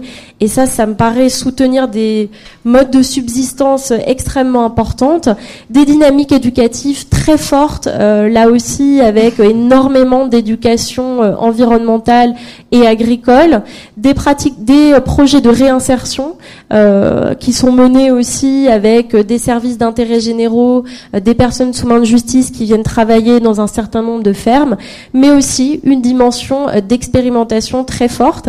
Et il y a même certains agriculteurs urbains hein, qui considèrent que euh, la dimension expérimentale est plus forte euh, dans le Grand Paris et dans ces espaces traditionnellement peu dédiés, ou en tout cas plus dédiés à l'agriculture. Pourquoi? Parce que certains sols, comme c'est le cas à l'université de Viltaneuse, n'ont pas connu de produits phytosanitaires en fait depuis 30 ans, et que donc ça permet de cultiver avec des sols relativement propres, hein, ce qui n'est pas le cas partout, mais aussi parce que les agriculteurs ont énormément de contraintes liées à des processus de labellisation, des parcours techniques, et que certains de ces espaces et certaines de ces friches apparaissent comme des lieux d'expérimentation, notamment en viticulture et en agriculture euh, très forte. Voilà, je m'arrête là euh, et je vous remercie pour votre attention. Merci beaucoup. Les diaporamas seront euh, sur le site web. Euh, en même temps que le, podcast euh, de cette de cette matinée. merci Flaminia, on va on va y revenir. Alors, on va revenir sur vos sur sur le cas américain, j'imagine pendant la partie débat. on va maintenant, peut-être on peut éteindre le, le power, la machine parce que ça sera plus, Euh, on va passer euh, donc au cas euh, francilien et plus particulièrement de Fontenay. donc Jean-Philippe Gautret, vous êtes maire de Fontenay-sous-Bois, front de gauche. Vous êtes maire depuis 2016 et vous avez auparavant été adjoint habitat et politique de la ville auprès du précédent maire. Vous avez aussi grandi à Fontenay-sous-Bois dans euh, le quartier, un des deux quartiers d'habitat social, euh, celui euh, d'Elaris, et vous y habitez toujours. Euh, donc euh, Fontenay, pour, euh, pour situer euh, très très rapidement, c'est une commune à 3 km de Paris, 53 000 habitants, diversité des profils. Non, pas à 3 km, on touche Paris. Vous touchez Paris, à côté ah, de Bois-de-Vincennes. D'accord. Bon. bon, alors je crois que je vais très rapidement vous, vous laisser la parole. Alors dire que donc mixité sociale, mais aussi diversité forte des quartiers avec une topographie en colline, hein, une ville qui est construite de part et d'autre euh, euh, de la colline, et une ville qui a euh, des atouts importants. en termes de ressources financières, mais vous êtes aussi un des principaux pôles d'attractivité économique de l'Est parisien. Vous avez deux gares de RER, e il y a des projets de transport, bon, et de nombreux projets. Alors, pour venir directement à la question qui nous préoccupe, Euh, comment cette commune, comment en tant que maire, vous vous êtes saisi de ce projet, de cette ambition de transition environnementale et sociale, parce que vous tenez euh, à l'environnemental et au social. Comment ça se décline euh, concrètement à Fontenay? On peut pas parler de transition et d'aménagement, puisque quand on a préparé cette rencontre, je vous ai dit que j'étais très heureux que l'Institut d'aménagement et d'urbanisme, il s'appelle encore comme ça. Euh, la difficulté en, France, c'est qu'on fait plus beaucoup d'aménagement. Je dis ça parce que je sais pas si c'est une bonne nouvelle que vous appeliez Grand Paris ou voilà. C'est le banlieusard qui parle. Vous m'excusez, mais on va y revenir parce que c'est un vrai sujet euh, et notamment sur la question de la transition et de la gentrification en lien avec les quartiers populaires et la question de l'enrue et de la rénovation urbaine puisque tout ça est lié en termes euh, le rapport attractivité. Euh euh, gentrification, euh, évolution des territoires, etc., etc. Moi, je suis le produit d'une d'une histoire, et, et, et, parfois, pour parler d'aménagement et, de quartier populaire, il faut penser, euh, il faut revenir sur l'histoire. Fontenay, dans les années 60, il y avait, c'était un petit village euh, très sympathique. D'ailleurs, dans son histoire, on venait en vacances les et historiquement, au 19e siècle, on a encore des belles maisons bourgeoises le long, de, le long du bois de Vincennes. Euh, et c'était les, les, bourgeois de Paris qui venaient euh, en résidence à la campagne à Fontenay-sous-Bois. Pourquoi je vous dis ça? Parce que dans les années 60, il y a les grands plans d'aménagement, euh, la ZUP. Et le maire de l'époque, quand il devient maire, il devient maire sur trois éléments extrêmement importants, mais qui sont très actuels finalement. Le premier, c'est empêcher que l'autoroute ne passe au milieu de la ville. Elle passe en... Alors il y a encore une fracture, mais elle est un peu à l'extrémité de, la ville, extrêmement importante dans les questions d'aménagement et, d'urbanité. Deuxième élément, on, diminue de par deux le nombre de logements. On passe de, euh, de 15 000 logements à 7 500 logements avec 30% euh, d'accession à la propriété. Euh, et, des tailles plus basses et un aménagement urbain plus apaisé. Le RER, euh, non pas en tranchée mais en tunnel, et donc là encore pas de pas de fracture urbaine. Et puis à l'époque, on parlait de, on parlait pas de rapprocher l'habitat et le logement, on parlait de quartier dortoir. Alors on a longtemps été un quartier dortoir, c'est moins le cas aujourd'hui, euh, mais il s'est battu aussi pour que euh, y ait une zone de développement économique. Je dis ça parce que parce que en plus de ça, euh, pour des raisons qui sont liées à l'entretien, à la gestion, nous avons 600 000 mètres carrés d'espace vert public dans le grand ensemble. Pourquoi je vous dis ça? C'est parce que on peut pas parler de, transition on peut pas parler de, d'espace vert, d'écologie urbaine aujourd'hui sans parler de la maîtrise publique du foncier, euh, qui est un vrai sujet. Fontenay, on varie de 1800 euros du mètre carré à 12 000 euros du mètre carré. Alors, euh, vous avez une diversité euh, extrêmement forte. ce qui nous fait résister sur un certain nombre de sujets, en tout cas dans la partie est de la ville, c'est que on a la maîtrise des espaces verts. On a la maîtrise publique des espaces verts. Si demain la promotion immobilière qui attaque fort, qui attaque fort parce que est-ce que c'est un enjeu euh, intéressant le développement des transports? Oui. Est-ce que c'est bien d'avoir des, équipements publics euh, euh, sur une ville? Oui. Le pendant de ça, c'est que le foncier il augmente à chaque minute que le temps passe. Et donc la richesse qui fait aujourd'hui de ces quartiers populaires, qui sont effectivement il y a beaucoup d'ailleurs il y a beaucoup de quartiers populaires qui ont, été dans ces années 60 qui ont été pensés comme ça je ne sais pas si la chance qu'on a, c'est à la fois d'être proche de Paris, d'avoir une mixité sociale forte, et surtout d'avoir la maîtrise publique des espaces verts qui fait qu'on arrive à tenir. Et finalement, euh, euh, le matin, je me lève avec les canards et, et, et, parfois je me couche avec le renard, mais, mais, mais parce que on a une biodiversité extrêmement forte. Mais cette biodiversité, elle a un coût, euh, puisqu'on l'entretient, euh, on l'assume. Mais euh, quand on le préfet me reçoit l'année dernière en me disant Monsieur le maire, il faut diminuer vos, vos dépenses de fonctionnement. Euh, euh, je dis ça parce que la transition écologique, elle a un coût, elle a un coût assumé, mais elle a un coût.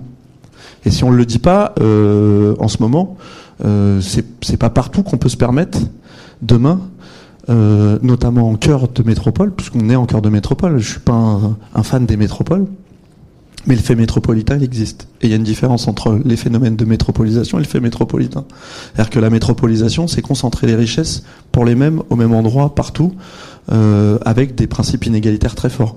Je caricature et je, et je, dis les choses un peu simplement, mais c'est un peu le, le, un, des enseignements de la crise des gilets jaunes quand même. Euh, c'est pas c'est pas la crise des gilets jaunes.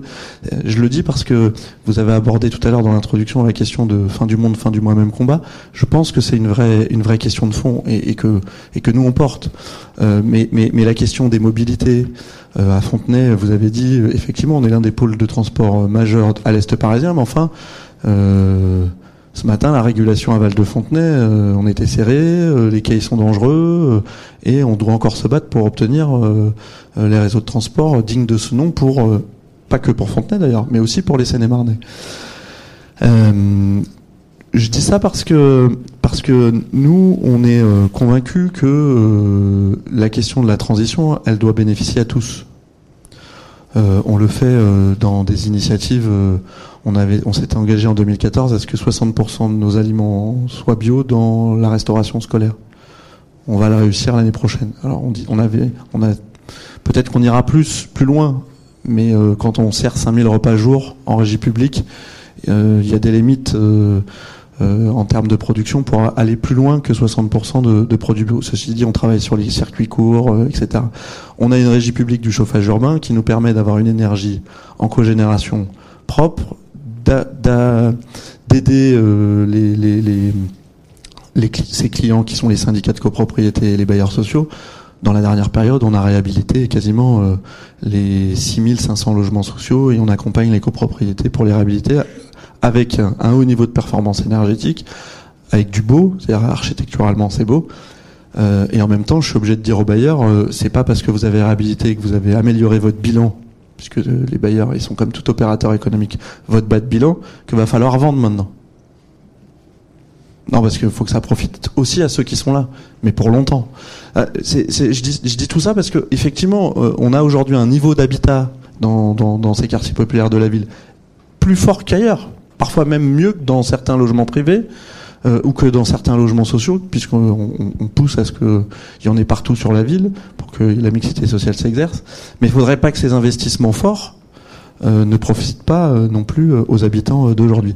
C'est d'ailleurs et je le dis parce que ça m'a évoqué plein de choses. L'expérience américaine, finalement, elle n'est pas si si loin que ça. Ce que vous disiez sur les, les, gens qui ont peur que l'attractivité ne leur bénéficie pas, bah, c'est nos nos problématiques d'aujourd'hui. En tout cas, à Fontenay, on est complètement là-dedans. Euh, moi, je dis souvent, l'ANRU, c'est bien, mais quand on détruit des logements qu'on pourrait réhabiter, que ça coûterait moins cher, ou si c'est pour euh, virer des gens qui ne pourront plus habiter là demain et pour remettre sur le marché euh, des espaces qui vont, c'est-à-dire que la puissance publique va mettre, encore la puissance publique, ça se discute puisque c'est plus forcément la puissance publique qui finance l'ANRU, mais qui euh, mais qui euh, va pas travailler sur les espaces publics. Nous, ce qu'on a besoin, c'est de financement sur les équipements publics, sur les espaces publics. Euh, on n'a pas de financement pour financer la biodiversité à Fontenay et nos espaces verts, qui pourtant sont une richesse et, et tous les habitants, euh, quels qu'ils soient, ils sont attachés.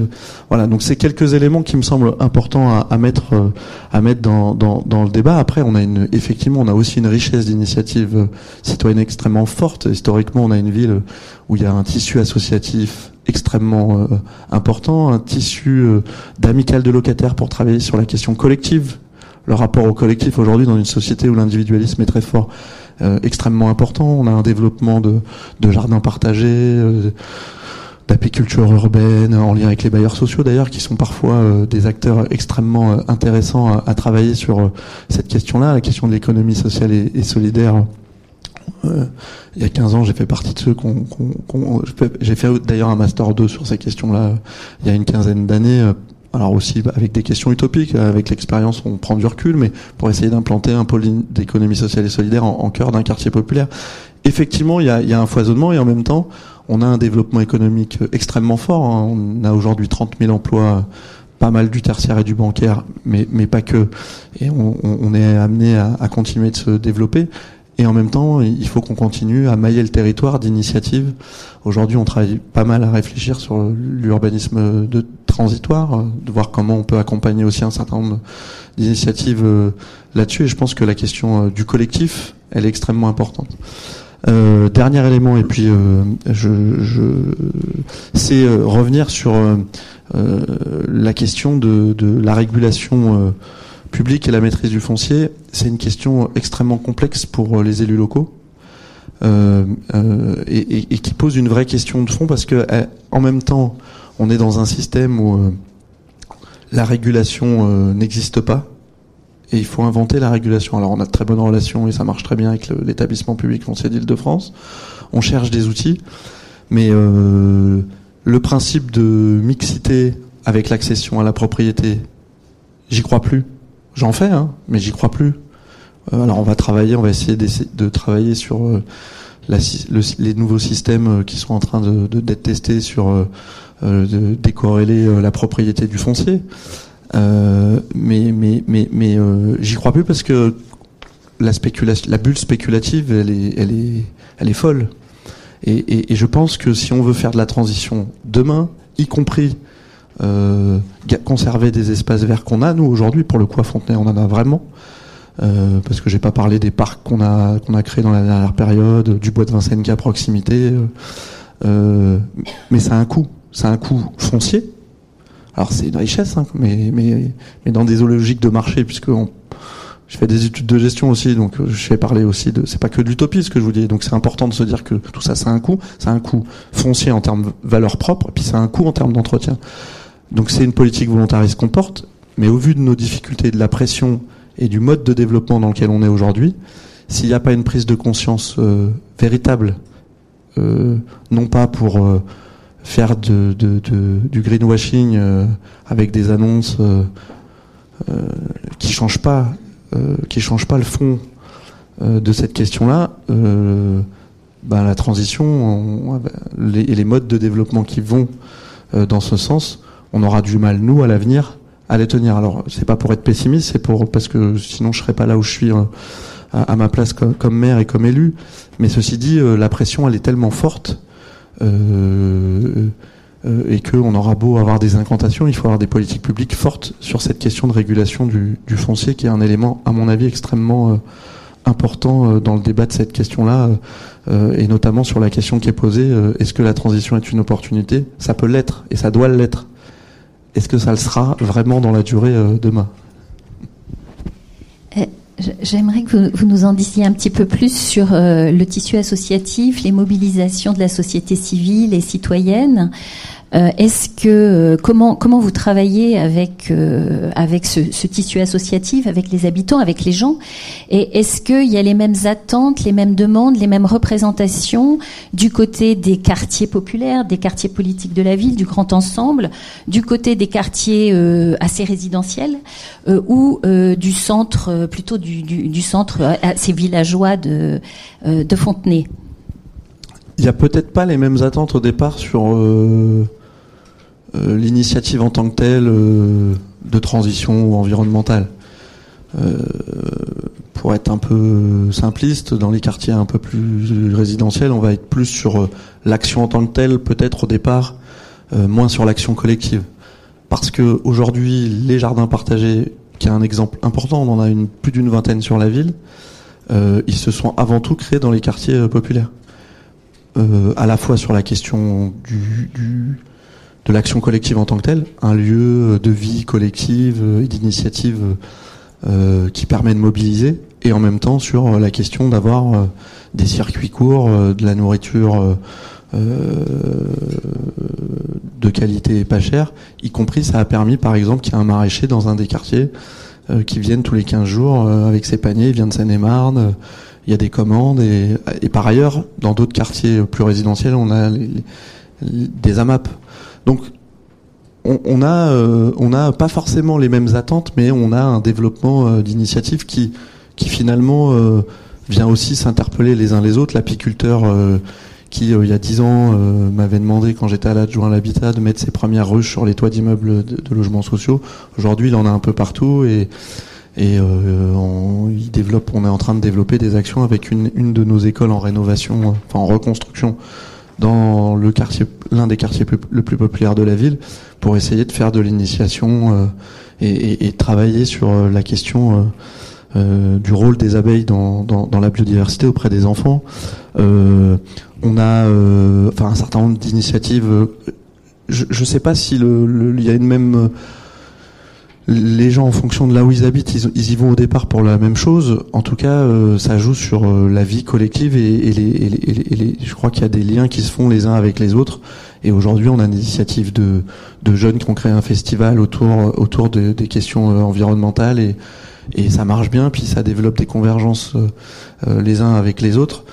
on a développé un fonds un fonds de l'économie sociale et solidaire qui est là pour accompagner les porteurs de projets. Euh, on a créé un tiers le euh, euh, il y a l'année dernière. Voilà, on a un foisonnement d'initiatives, mais parce que effectivement, on met à disposition de des initiatives culturelles, sociales, associatives, sportives assez larges, parce que c'est dans la culture de la ville de faire énormément de choses en, dans, dans, cette direction. Donc, je sais pas si, je pense qu'il n'y a pas forcément un même besoin au départ des, des habitants. Mais au final, ça se retrouve, ça se recoupe parce que ça se parle et que nous, on doit être des facilitateurs. On a renforcé, euh, c'est une des premières décisions que j'ai prises quand je suis devenu maire, euh, parce qu'il y a aussi euh, besoin d'accompagner le changement dans, dans les approches dans l'administration. Et donc, on a créé un secrétariat général au développement durable et à la ville en transition, qui permet d'essayer de, fédérer de, de, de, fédérer, de faire de la transversalité dans des modes très hiérarchisés, euh, pas forcément en mode projet, essayer euh, de venir euh, insuffler une dynamique dans les services. Donc c'est à tous les niveaux et et on n'est pas meilleur que les autres, mais par contre, faut effectivement un volontarisme et dans l'administration et d'un point de vue politique. Après, c'est des changements qui prennent du temps. Euh, mais ces changements-là, je le redis, s'il n'y a pas un, changement de prisme au niveau de, l'État, je vais, on des élections européennes, alors je veux pas dire jusqu'à l'Europe, mais puisque l'Europe c'est aussi les États, c'est aussi nous, euh, la puissance publique, euh, elle aura du mal à, à, porter ça, et je pense qu'on a besoin de la puissance publique pour faire de la transition. Enfin, c'est, enfin à Fontenay, sans la puissance publique, il n'y a pas de transition. Euh, alors, j'ai d'autres questions en réserve, mais je vois qu'il y, a des doigts qui se lèvent et je pense que vous avez envie de, aussi de, poser un certain nombre de questions. Donc, on va euh, ouvrir le débat avec une petite règle simple. Vous vous présentez, vous posez votre question et puis euh, les participants y répondent.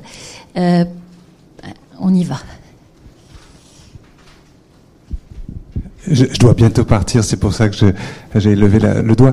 Oui, euh, Paul Lecroix, urbaniste ici à l'Institut d'aménagement et d'urbanisme.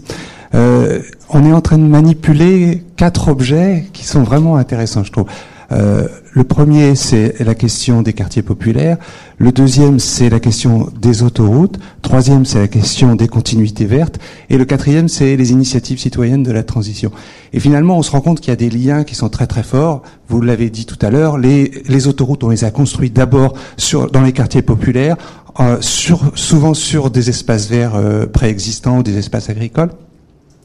Et euh, on a aussi, euh, avec les, luttes urbaines, en fait, on, on euh, aussi conduit à renoncer à certains projets d'autoroute. Vous l'avez bien signalé pour pour Fontenay, l'autoroute A17 notamment devait traverser entièrement ce territoire et elle elle, elle, elle n'a pas été réalisée dans le Bronx aussi, puisque j'ai travaillé aussi un peu sur la Sheridan, euh, euh, on voit que euh, la question de la transformation d'autoroutes est une question que les associations ont réussi à se, à se saisir. Et l'un des enjeux, c'est l'accès à la rivière Bronx et donc à l'accès aux espaces verts. Et finalement, on voit que bah, tout ça, c'est très lié. Euh, moi, je, porte avec Est Ensemble un projet qui vous concerne, Monsieur le maire, ce qui s'appelle le Parc des hauteurs. Et l'idée, justement, c'est qu'on on voulait euh, essayer de travailler sur cette question euh, de ces espaces verts qui sont des délaissés. C'est-à-dire que un espace vert dans l'ouest parisien, c'est un parc. Un espace vert dans l'est parisien, c'est généralement un, un, un délaissé, c'est une friche, c'est un espace un peu interstitiel qui a, des valeurs d'usage pour les pour les habitants, mais a, relativement peu de valeur euh, au sens de du paysage, de d'une de, de, mise en valeur un peu formelle. Et euh, ce qui est intéressant, c'est qu'on a, euh, Nicolas a fait vraiment un travail formidable de recensement de toutes ces initiatives locales sur ces espaces de, de, la transition. Mais on a besoin de les relier ensemble. On a besoin de leur faire changer d'échelle. On a besoin d'avoir une masse critique en fait d'expériences de, de transition. Et c'est pour ça qu'on a besoin aussi de projets un peu fédérateurs comme euh, bah, le parc des hauteurs un, mais il y en a plein d'autres. Il y a des projets de euh, euh, renaturation, redécouverte de rivières urbaines, par exemple, qui peuvent stimuler. C'était plus un commentaire, parce que malheureusement je dois partir vite, mais peut-être un début de débat sur bah, comment est-ce qu'on peut fédérer des projets à une autre échelle autour des initiatives de la transition dans les quartiers populaires. Euh, on prend peut-être une autre euh, question ou, remarque et puis on, reviendra vers vous. Collective et qui est euh, aussi une remarque IAU ou une question. Oui, Lucille Métotal de l'IAU. quand vous faites référence aux initiatives citoyennes et au rôle que vous pouvez jouer, j'ai noté un peu le vocabulaire employé qui m'intéressait faciliter, fédérer, insuffler, accompagner. Et la question, euh, c'est de savoir si en fait ce foisonnement, c'est aussi votre vocabulaire, vous parlez de foisonnement, il a euh, renouvelé la posture de l'élu local que vous êtes.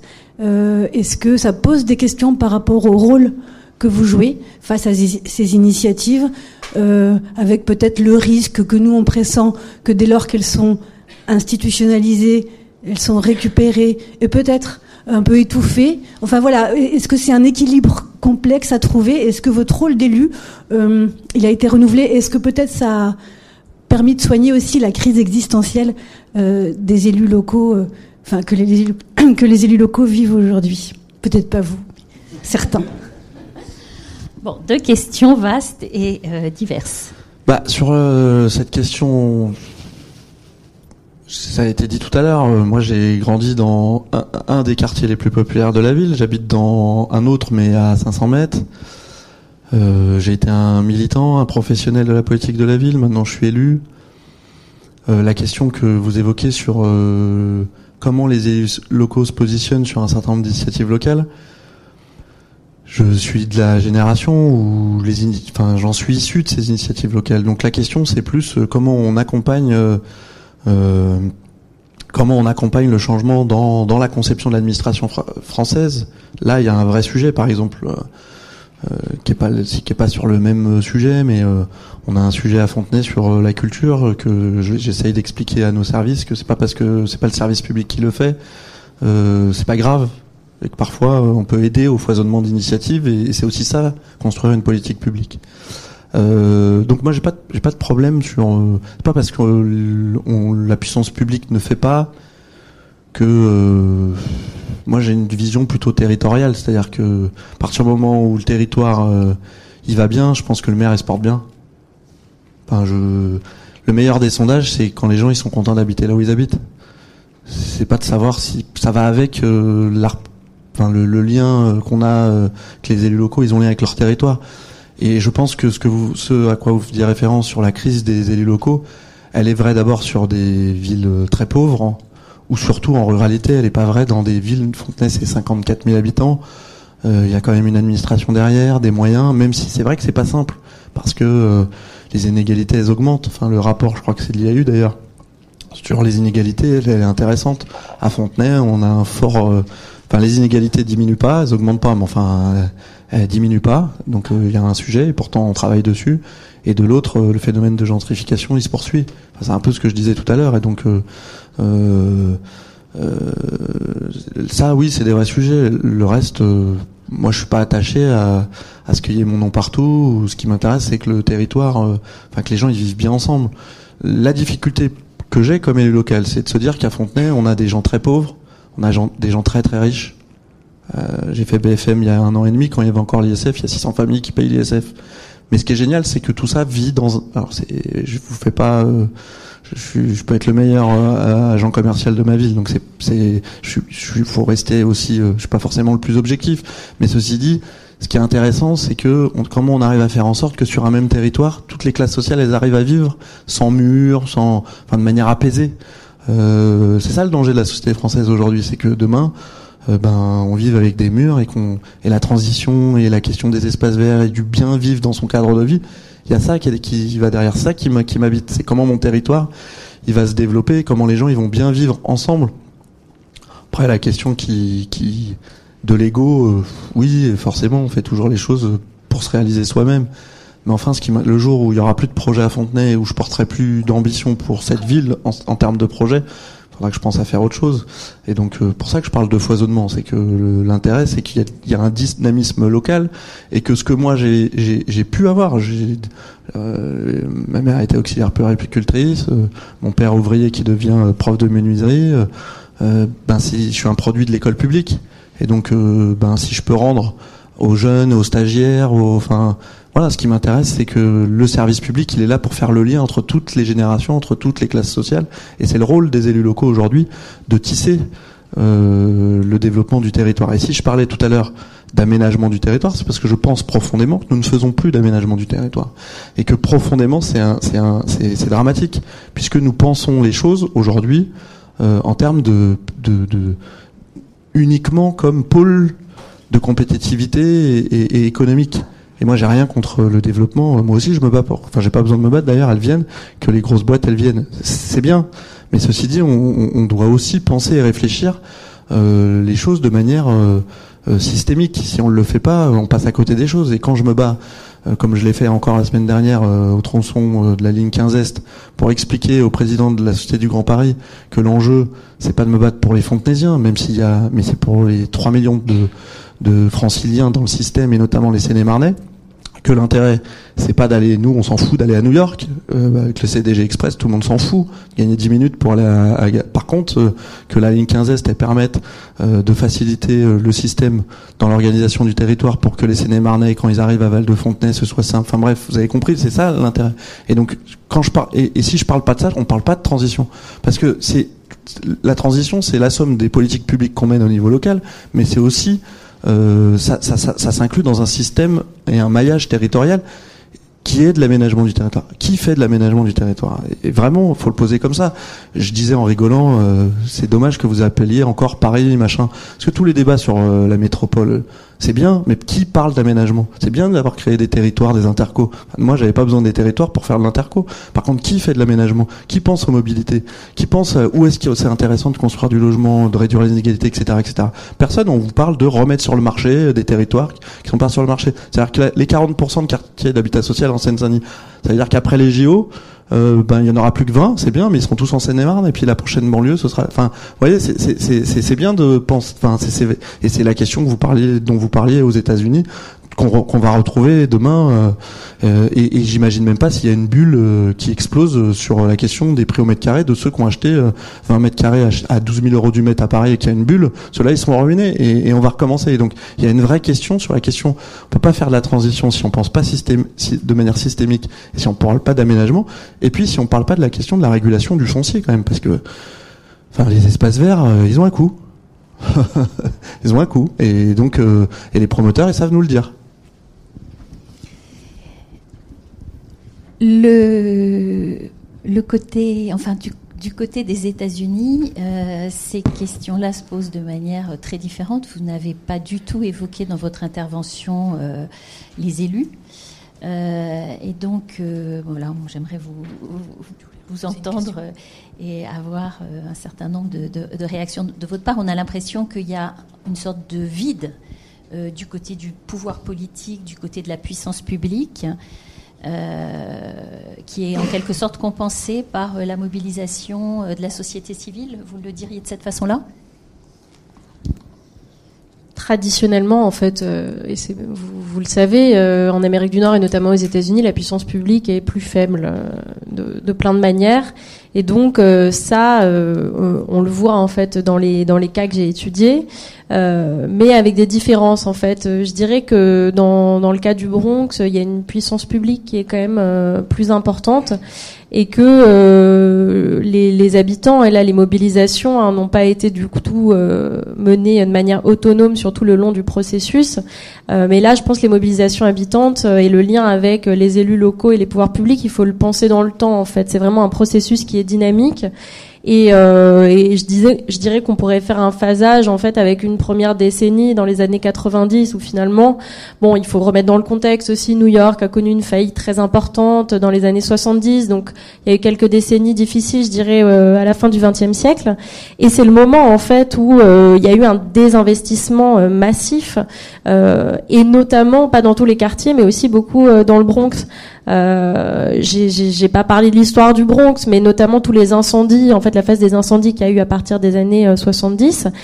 Elle est certes liée à des incendies euh, de propriétaires notamment qui visaient à toucher l'assurance aussi pour des biens qui ne valaient plus rien, mais elle s'explique aussi par le fait que les services de pompiers en fait euh, n'avaient plus d'argent et pas partout dans la ville, mais spécifiquement dans le Bronx, et qu'en fait les pompiers en fait ne pouvaient pas euh, intervenir. Donc là aussi, hein, quand même, on a aussi laissé brûler les, les, quartiers du Bronx, et donc tout ça, toute cette histoire, ça a laissé en fait un, une défiance très très forte de la part des habitants auprès de la puissance publique. Donc tout ça pour expliquer pourquoi il y a une première phase aussi vraiment, je dirais, de mobilisation autonome. Ensuite, ça a changé les dynamiques municipales. Bon, New York est devenue une ville quand même relativement riche et finalement le Bronx, même en étant périphérique, est relégué à, à, en partie euh, euh, du coup euh, bénéficier un petit peu de manière minoritaire de, de plus de moyens. Et je pense aussi que suite à ces mobilisations il faut voir que y a les, les, les, trajectoires des habitants sont diverses. Autant il y en a qui sont restés dans le milieu militant et d'ailleurs on a, on a un exemple ici. Autant ce, ce, il est assez fréquent en fait dans les quartiers populaires cette trajectoire d'anciens militants hein, qui deviennent élus locaux ou participent au conseil municipal ça, en fait, euh, c'est extrêmement important et ça a souvent permis euh, de créer des formes de co-construction avec les pouvoirs publics entre euh, habitants, citoyens et les élus locaux. Donc ça, c'était très fort et je dirais que voilà, dans une seconde phase, à la fin des années 90, début des années 2000, il y a eu une phase extrêmement importante là aussi. Euh, et je pense que cette co-construction, il faut pas le voir comme quelque chose d'irénique et qui passe toujours par une forme de euh, participation, où tout le monde évoque euh, euh, ses désirs et où ça se passe bien. Je pense que la co-construction, ça se passe de manière conflictuelle et que c'est important en fait que ce processus soit conflictuel parce que ça permet de faire remonter aussi un certain nombre de problèmes et je pense que c'est intéressant que la société civile euh, joue un rôle qui soit à la fois contestataire et à la fois euh, de co-construction. Et euh, j'entends parfois, enfin j'étais à Arcueil il y a quelques jours pour les ateliers d'été de l'agriculture urbaine, et certains élus évoquaient aussi le fait que pour avancer, c'est important aussi que les citoyens poussent, et c'est important qu'on les entende aussi parce que ça légitime aussi d'une certaine manière l'action locale et publique. Donc ça, c'est le premier point. Ensuite, euh, donc voilà. Bon, après le 4 d 3, il est très très spécifique et où là, euh, je pense que quelque part, il, dit quelque chose aussi euh, d'une forme exacerbée d'austérité qu'on est en train de connaître aussi d'une certaine manière, avec un assèchement très fort des investissements publics. Et, là, du coup, voilà, ça, laisse la place plutôt à des dynamiques d'auto-organisation qui sont qui sont très importantes. Mais en fait, le 4 Détroit, et c'est juste qu'il rend ça plus visible. Euh, quelque part, on voit à Détroit la partie euh, euh immergée euh, de l'iceberg, mais euh, dans les villes américaines, même dans des villes qui sont aisées, comme Chicago, comme New York, comme Los Angeles, ce qu'on voit de plus en plus, c'est que les pouvoirs publics s'appuie euh, sur la société civile, euh, ce qui a des, enfin, ce qui est en partie positif, mais en partie il faut être attentif au fait que du coup euh, on laisse aussi à la société civile s'occuper et prendre la charge d'espace qui normalement en fait était le cas auparavant de la puissance publique. et ça on le voit beaucoup hein, quand il y a plus d'argent, on dit bah tiens vous voulez pas vous occuper de telle friche et faire votre projet? C'est toute la question aussi de l'urbanisme transitoire, temporaire, etc. Qu'est-ce qu'on fait de ces espaces-là? Ça coûte à entretenir, et eh ben tiens, il y a la société civile qui est demandeuse de l'autre côté. Donc bon, ça, ça apparaît comme quelque chose de donnant-donnant, mais en même temps, euh, ça habitue aussi euh, notre État à ne pas investir. En fait, euh, je, vous rejoins tout à fait. En fait, hein, il manque, enfin, la, la, régulation et la maîtrise foncière, elle est extrêmement importante, et sans investissement public pour ces aménités qui sont fondamentales et qui deviennent de plus en plus dans les années à venir.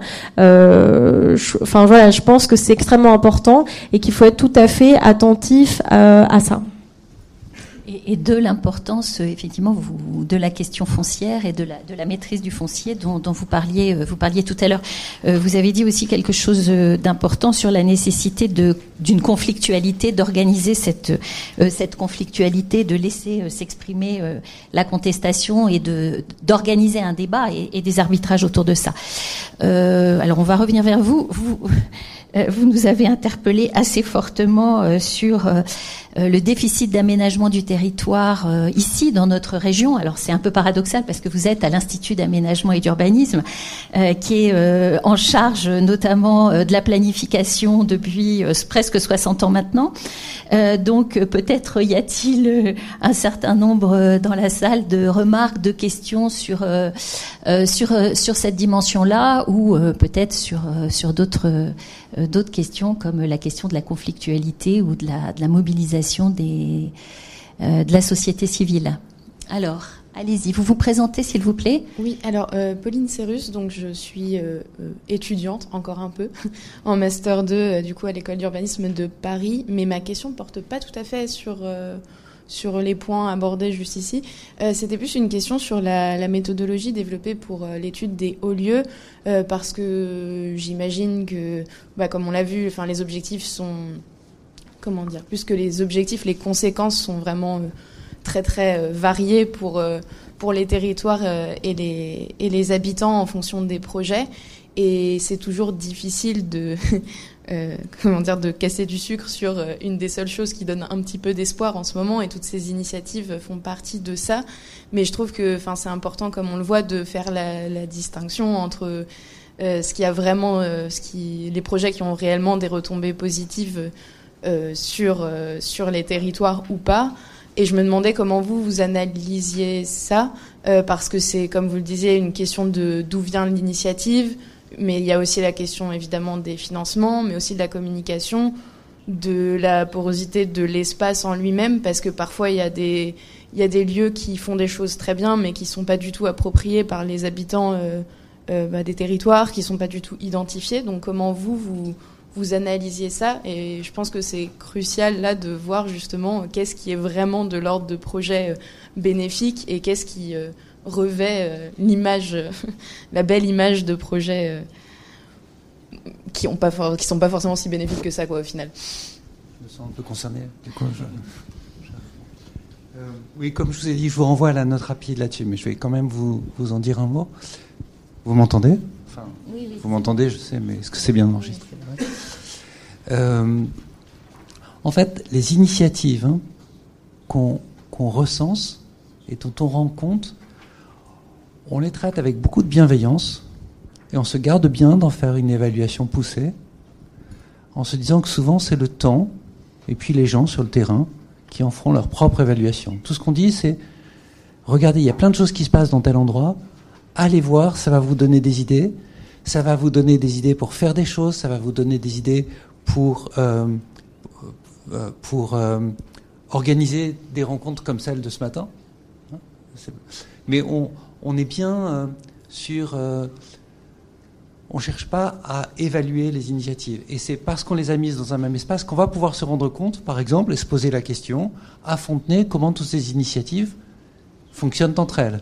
Quelle est la place de l'action de, de, publique dans l'accompagnement dans, de, ces initiatives mais voilà, enfin donc euh, euh, on, constitue une matière avec beaucoup de bienveillance pour la porter au débat, euh, comme aujourd'hui, la porter à l'étude, la porter à l'évaluation plus collective, mais on se garde bien d'évaluer chaque initiative et d'en dire.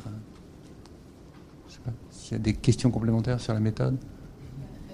Ou, ou, ou d'autres. Oui, parce que Vous avez eu le petit guide des hauts lieux de Fontenay-sous-Bois qui recoupe, on voit, un, très grand nombre d'initiatives. Hein. il y a une bonne quarantaine d'initiatives. C'est le record francilien. Voilà, c'est le best.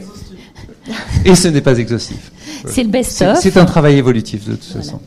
Et vous trouverez euh, donc sur le site web euh, d'autres, euh, enfin un certain nombre d'autres catalogues qui sont disponibles. Madame. Bonjour, Elodie Céa, je suis chargée de mission action territoriale chez TIS, l'opérateur principal du centre Essonne.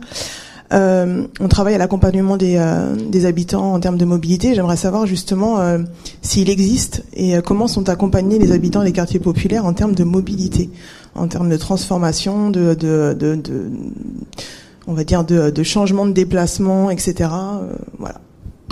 Et si par exemple il existe quelque chose chez vous. Bah, c'est un vrai sujet. Euh, la question, c'est à quoi doivent servir les mobilités? Je ne sais pas si vous avez le souvenir, mais euh, au départ, le Grand Paris Express, il devait relier huit pôles économiques majeurs. Euh, dans le Val-de-Marne, le département, il a fédéré toutes les initiatives et ça s'est appelé l'association Orbival. Et ça a été, euh, il a eu plusieurs noms et ça a fédéré euh, tous les acteurs du territoire pour créer une ligne de métro qui a été reprise dans les tracés du, de la ligne 15. Euh, et ça a été pensé avec les acteurs économiques, associatifs, les habitants. Il y a eu des milliers de pétitions signées. Euh, euh, parce que la vraie question des mobilités, enfin de mon point de vue d'élu, euh, c'est que un, il n'y a pas de, on, on, lutte pas contre les inégalités si on travaille pas en priorité cette question, donc c'est essentiel. Et la question des quartiers populaires derrière les mobilités, on le voit bien, c'est essentiel de relier ces quartiers à des points de mobilité structurants. mais il n'y a pas non plus de, de, de transition sans transport collectif.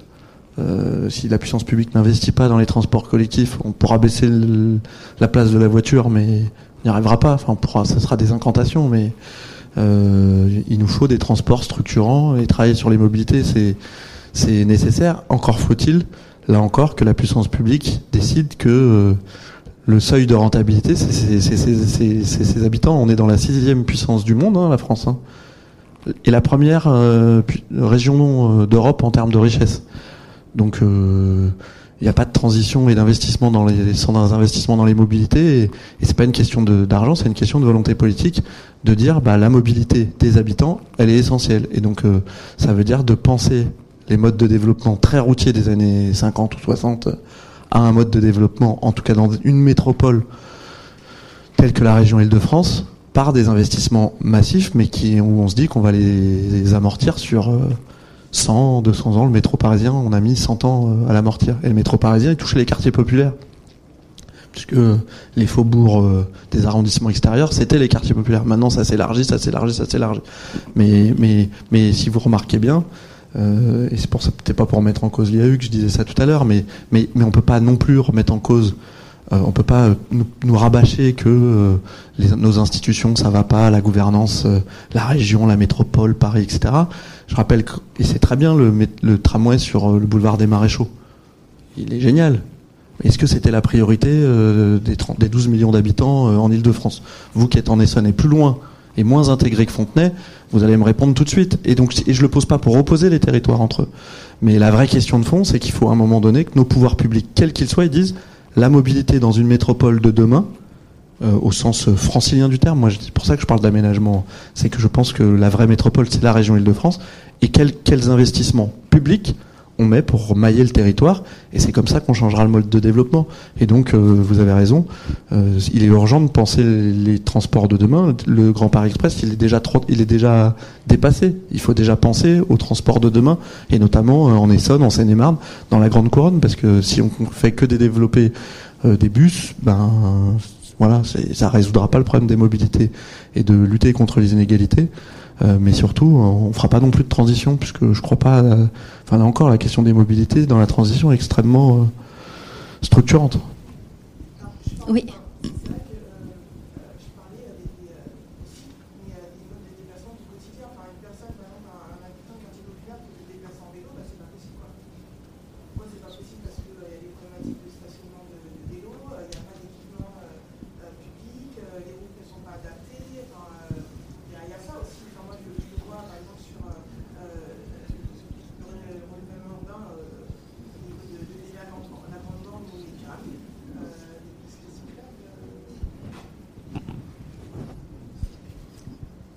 C'est aussi donc la, question de comment vous organisez euh, euh, avec les, les, les, contraintes et les, et les, limites des compétences qu'a la commune, mais vous avez quand même un certain nombre de leviers.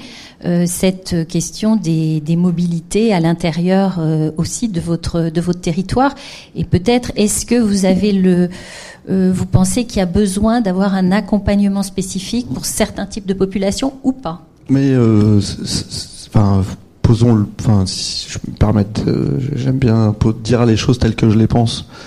Euh, je suis pas sûr qu'à Grigny, euh, la priorité soit le vélo. Non, mais quand je dis ça, c'est que la priorité, c'est pour, c'est pour changer le mode de développement par rapport à la voiture. Il ben, faut déjà qu'on ait, qu'on ait, qu'on ait accès à ce qui nous est dû. Qu'est-ce qui nous est dû? C'est avoir un transport structurant collectif qui va nous permettre de changer après les modes de, des modes de développement et d'organisation, et notamment sur la place de la voiture en ville. Moi, je fais pas de vélo en ville, en région parisienne, j'adore le vélo. Mais euh, enfin, avant de faire, euh, alors ça vient au fur et à mesure. Mais à Paris, c'est facile de de pas prendre, de pas avoir de voiture. Il y a un métro tous les tous les 500 mètres. Le maillage, il est énorme. Ils ont rajouté des tramways. Ce que je veux dire par là, c'est que moi, je pense que à Fontenay, on, a, on doit avoir le prolongement euh, de la ligne 1. On aura trois stations qui vont traverser Fontenay, plus le renforcement hein, euh, de, de Val de Fontenay. Et on a déjà des modes doux à l'intérieur. Mais quand le jour où vous avez le métro, on change les modes de déplacement euh, des gens. Et donc, ce que je veux dire par là, c'est que oui, dans les projets urbains, il faut repenser la place de la voiture et la place euh, des circulations douces. Je suis d'accord, mais ce dont on souffre vraiment, moi je pense, c'est pourquoi il y aura, pourquoi à Grigny ou encore plus loin, on, vous aurez le droit qu'au bus. C'est pas juste. Grigny a une station de RER. E hein, oui, d'accord, mais d'accord. mais, au cœur. Pour euh, d'aller de Val de Fontenay à Grigny, c'est la Croix-la-Bannière. Et, eh ben oui, mais c'est ça dont on parle. Et, et c'est pas juste. C'est pas juste. Et c'est ça que je veux dire, c'est que on oublie parfois que la plus grande des injustices en Ile-de-France, une des plus grandes, c'est la question de l'accès aux mobilités et donc au transport structurant. Tant que vous résolvez pas cette question-là, euh, les entreprises ne viennent pas, euh, euh, les temps de trajet sont difficiles, du coup, enfin, et toutes les difficultés sociales que vous. Euh, enfin, moi, je prends les choses dans l'ordre et on résout pas des problématiques qui durent depuis 50 ans du jour au lendemain. Enfin, les, les, les et, et, et c'est pour ça que je disais que tout à l'heure la maîtrise du foncier et, et, la question des investissements publics, il faut qu'ils profitent aussi aux populations euh, qui, qui, qui y sont déjà. C'est-à-dire que faudrait pas que demain à Fontenay euh, euh, sur le grand ensemble, et eh ben euh, l'arrivée, le renforcement, puisqu'on est déjà un pôle structurant de transport, mais le renforcement des, des transports et des équipements publics qu'on a sur la ville, ben comme c'est tellement attractif que c'est sympa parce qu'il y a des espaces verts, eh ben que demain ce soit le foncier y monte et puis que les populations s'en aillent parce qu'on a demandé de vendre le logement social parce qu'il paraît que c'est bien de vendre le logement social et que demain ça profite pas aux populations qui se sont battues pour avoir euh, des moyens de transport. C'est ça la vraie question et c'est ce que vous posiez euh, tout à l'heure sur euh, la question de ben il y a des initiatives, c'est bien, c'est des territoires où il y a beaucoup d'initiatives dans des territoires qui sont en difficulté mais le jour où ça, ça devient attractif, c'est sympa, paf, il euh, y a un phénomène de, de, surattractivité qui est pas maîtrisé et, qui est pas accompagné. Et c'est ça que je veux dire sur les questions des mobilités. C'est le terme de l'éco-gentrification qui, qui, est encore assez peu présent euh, chez nous, mais qui euh, est très présent dans la, dans la littérature américaine et qui illustre des, enfin, des, des changements des, de, de, aux États-Unis. Je, je, oui. Alors, allez-y, répondez rapidement, puis on prendra encore peut-être une dernière euh, vague de deux trois questions. Ouais. C'était très brièvement en fait pour euh, ajouter un mot sur le débat sur les mobilités. En fait, je pense que c'est pas incompatible et que c'est important de penser la mobilité aux deux, aux deux échelles, c'est-à-dire à la fois bien sûr de se poser la question des réseaux de transport structurants à l'échelle de la métropole, qui sont importants notamment euh, pour les actifs, pas seulement mais en grande partie, mais que par contre à l'échelle du quartier, euh, je pense que c'est extrêmement important de penser euh, les mobilités du quotidien, euh, parce que là aussi il y a des pénibilités qui sont plus fortes dans les quartiers populaires qu'ailleurs, et en fait euh, c'est aussi des quartiers hein, qui, en tout cas euh, aux États-Unis, mais c'est le cas en France aussi, qui sont très accidentogènes. Hein, c'est parce qu'effectivement, euh, fondés sur un modèle routier, avec du coup peu de prise en compte de la question des piétons ou en tout cas des mobilités douces. Et je pense qu'en fait, c'est pas non plus anodin. Enfin, ce que je veux dire, c'est que c'est toujours difficile de prioriser. C'est le problème aussi quand il manque de l'argent et des financements, mais que au fond, pour une personne âgée qui tous les jours va faire ses courses en fait, qui se retrouve à avoir un parcours piéton extrêmement pénible. je pense que la question de repenser aussi la transition de ces mobilités à cette échelle-là, pour le bien-être aussi de la population, elle est tout à fait importante dans la transition. Alors, je vous propose qu'on se donne encore une petite dizaine de minutes. On va prendre euh, deux, trois questions et revenir ensuite. Allez-y, allez-y, allez-y. je vais. Bernadette Blanchon, euh, école de paysage de Versailles.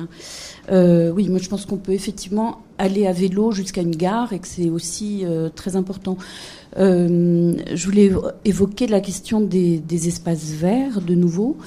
Euh, mais quand vous parlez de gentrification, on a quand même actuellement un exemple majeur avec euh, la cité Jardin de la Butte Rouge à Châtenay-Malabry, qui, grâce au fait que le tramway euh, va arriver, eh bien, on cherche à la, à la faire passer de logement social à quartier soi-disant mixte, qui ne le sera sans doute Et d'ailleurs, la cité sera sans doute démolie, puisque le dernier projet en rue consiste en 80% de démolition.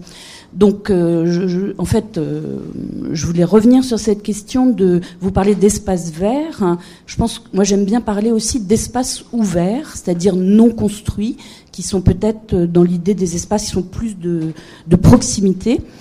Euh, J'aime beaucoup que vous parliez beaucoup d'entretien, parce que une fois qu'on aura tout démoli, si on n'entretient pas non plus, on n'aura pas résolu grand-chose. Et je voulais savoir ce que vous pensiez. Enfin, est-ce que l'ANRU et le, patrimoine qui est euh, sous ANRU et tous ces grands ensembles finalement ne, ne représentent pas euh, déjà euh, un maillage du territoire francilien qui pourrait être une base à ces questions de fédération, de, mise en réseau.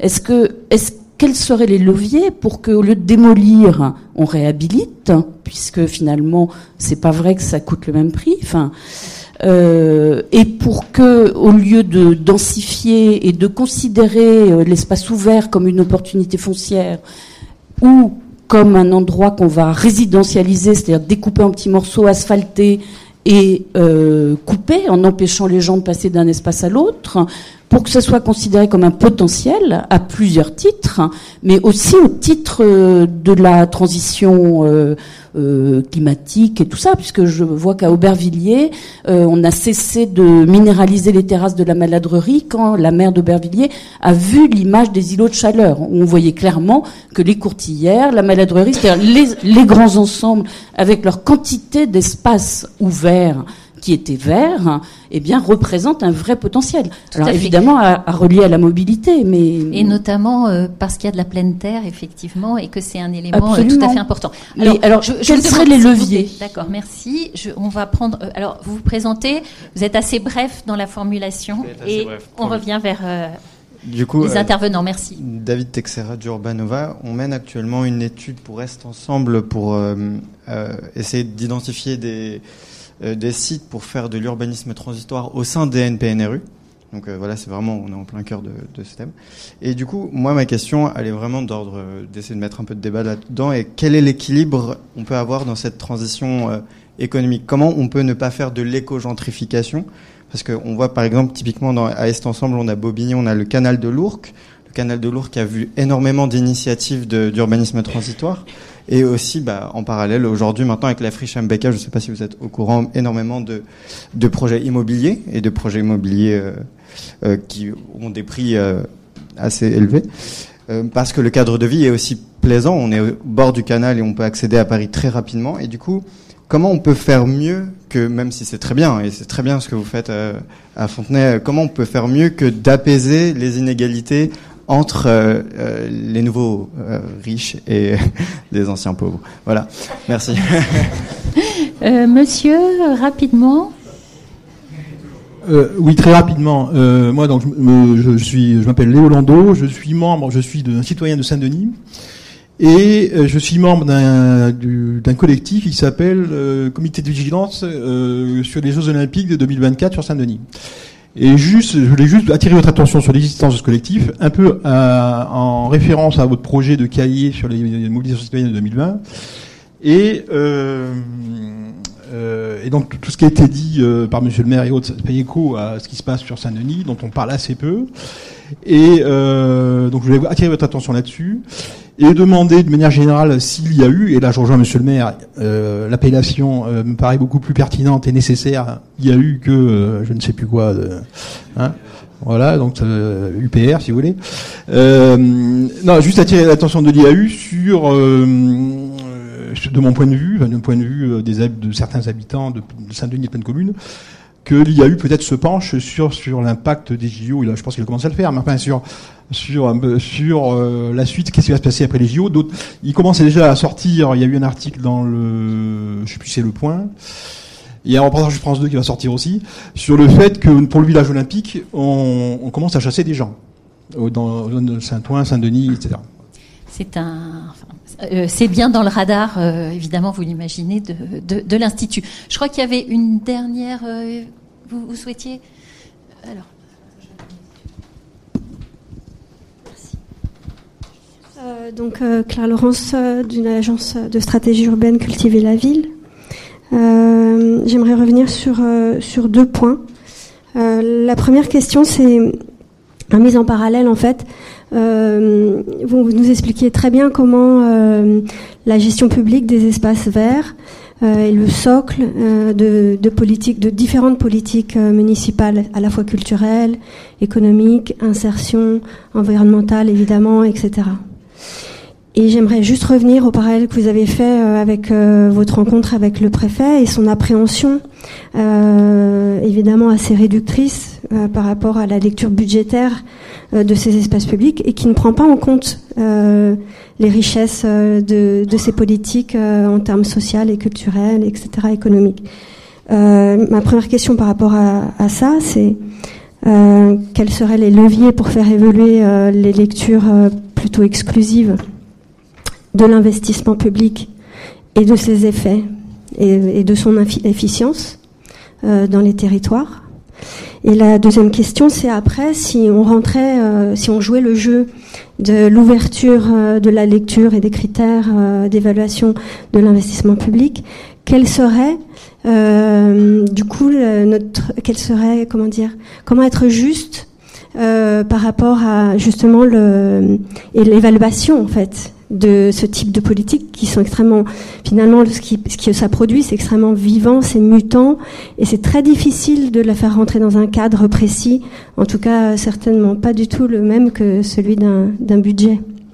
Bien sûr donc il y a une question de d'innovation aussi euh, dans là dedans et la deuxième question c'était euh, sur la question des politiques de régulation foncière et du coût politique euh, que ça peut avoir. Euh, je pensais justement quand vous en parliez à Jacqueline Rouillon à Saint-Denis, qui a été la première à développer euh, les chartes promoteurs et qui l'a payé un peu cher. Donc comment comment on, on construit des outils en fonction aussi d'une démographie, d'un d'un contexte social, économique, culturel et, et le deuxième chose c'est surtout euh, est-ce qu'il n'y aurait pas une, quelque part une certaine vacuité ou une efficacité à mener euh, des chartes promoteurs à l'échelle à l'échelle des communes et pas euh, à l'échelle peut-être d'une ceinture autour de Paris en fait une, cein- une- comme une oui une ceinture de, cha- de charte de régulation foncière en fait. Merci. Ça, ça fait, ça fait plus de deux questions. hein, mais- bon, et, et c'est pas des petites questions, ce sont des questions massives. Donc, euh, eh bien, voilà, je vous laisse la parole. Euh, J'ai oublié de le dire tout à l'heure, mais euh, en plus, pour parler du, grand ensemble, hein, c'est la moitié, est-ouest, moitié de la ville. c'est 600 000 mètres carrés d'espace vert. Ils sont publics, libres, pas résidentialisés. Et dans tout nouveau projet, c'est idéologique. Je fais pas beaucoup d'idéologie, mais mais là c'est idéologique. Je refuse la résidentialisation. Et c'est historique dans cette ville. Euh, D'ailleurs, on voit les exemples que plus on résidentialise, le jour où on a des problèmes, c'est pire. Euh, mais y compris économiquement, les gens se rendent compte assez vite que ça pas forcément, ça coûte déjà. Euh, et quand on a des demandes de résidentialisation, on fait un petit calcul et se rendent compte que c'est pas forcément bien. Euh, et donc sur la question de, de l'ouverture, on a des continuités euh, écologiques assez fortes. Je n'opposais pas tout à l'heure sur la question des mobilités euh, internes et je partage complètement ce que vous avez dit. Il faut faire les deux. Et d'ailleurs dans le grand ensemble, on a énormément d'espaces piétons. à pied, un peu moins vélo, mais Fontenay, c'est deux coteaux, donc euh, maintenant, on a inventé le vélo électrique, donc ça va un peu mieux. Mais, mais, mais, mais par contre, on a énormément de balades assez sympathiques, et notamment au printemps ou à l'été, on peut faire des super balades. Euh, moi, quand j'étais à l'UT à Saint-Denis et que j'ai des potes qui venaient à qui avait grandi à Villetaneuse ou à, ou à ils me disaient euh, chez toi, ta zup, c'est pas, il y a du verre, c'est pas, c'est pas le, c'est pas comme chez nous, quoi. Et donc, euh, euh, je, je, dis ça parce qu'effectivement, on le voit aujourd'hui pour des questions aussi. Euh, quand il fait chaud, on arrive aux périodes de chaleur. On a des îlots verts forts de pleine terre qu'il faut préserver. La question, c'est comment on le préserve. Donc nous, on le sanctuarise. On a sanctuarisé quelques-uns dans notre AVAP, c'est-à-dire qu'on s'est servi de la Z, de transformation de la ZPPAUP en AVAP on a triplé on a triplé le, le donc du coup on a limité aussi les phénomènes de densification de surdensification parce que construire c'est pas non plus c'est pas c'est non plus euh, c'est bien. La question c'est comment on construit pourquoi et avec quels intérêts.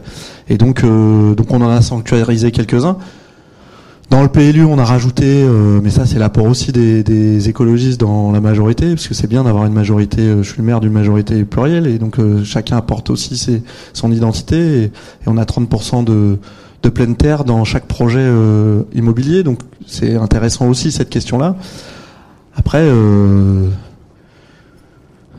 il faut changer la conception qu'on a du développement dans notre pays, mais ça, voilà, je il y a du boulot. Non, mais il y a du boulot parce qu'on touche à. Et, je vous le dis euh, sans être un uluberlu qui, qui, qui, qui sait équilibrer des budgets, qui sait. Mais oui, il faut changer euh, la conception qu'on a du développement. Euh, de, et à tous les niveaux, et y compris moi qui suis un grand défenseur de la haute fonction publique, on a aujourd'hui des hauts fonctionnaires euh, qui sont complètement euh, qui sont complètement dans l'ère du temps mais du néolibéralisme euh, au sens privé du terme et de la gestion d'entreprise et donc vous êtes obligé de leur faire des explications de texte sur la compréhension y compris des objets d'intérêt général. Je dis ça parce que j'ai beaucoup de respect vraiment pour la fonction publique et encore plus pour la haute fonction publique. Je pense que c'est bénéfique à la France d'avoir une haute fonction publique et c'est sa particularité. Le pendant de ça, c'est comme euh, pour faire court, ils viennent un peu tous des mêmes endroits et qu'on n'a pas diversifié les systèmes de formation.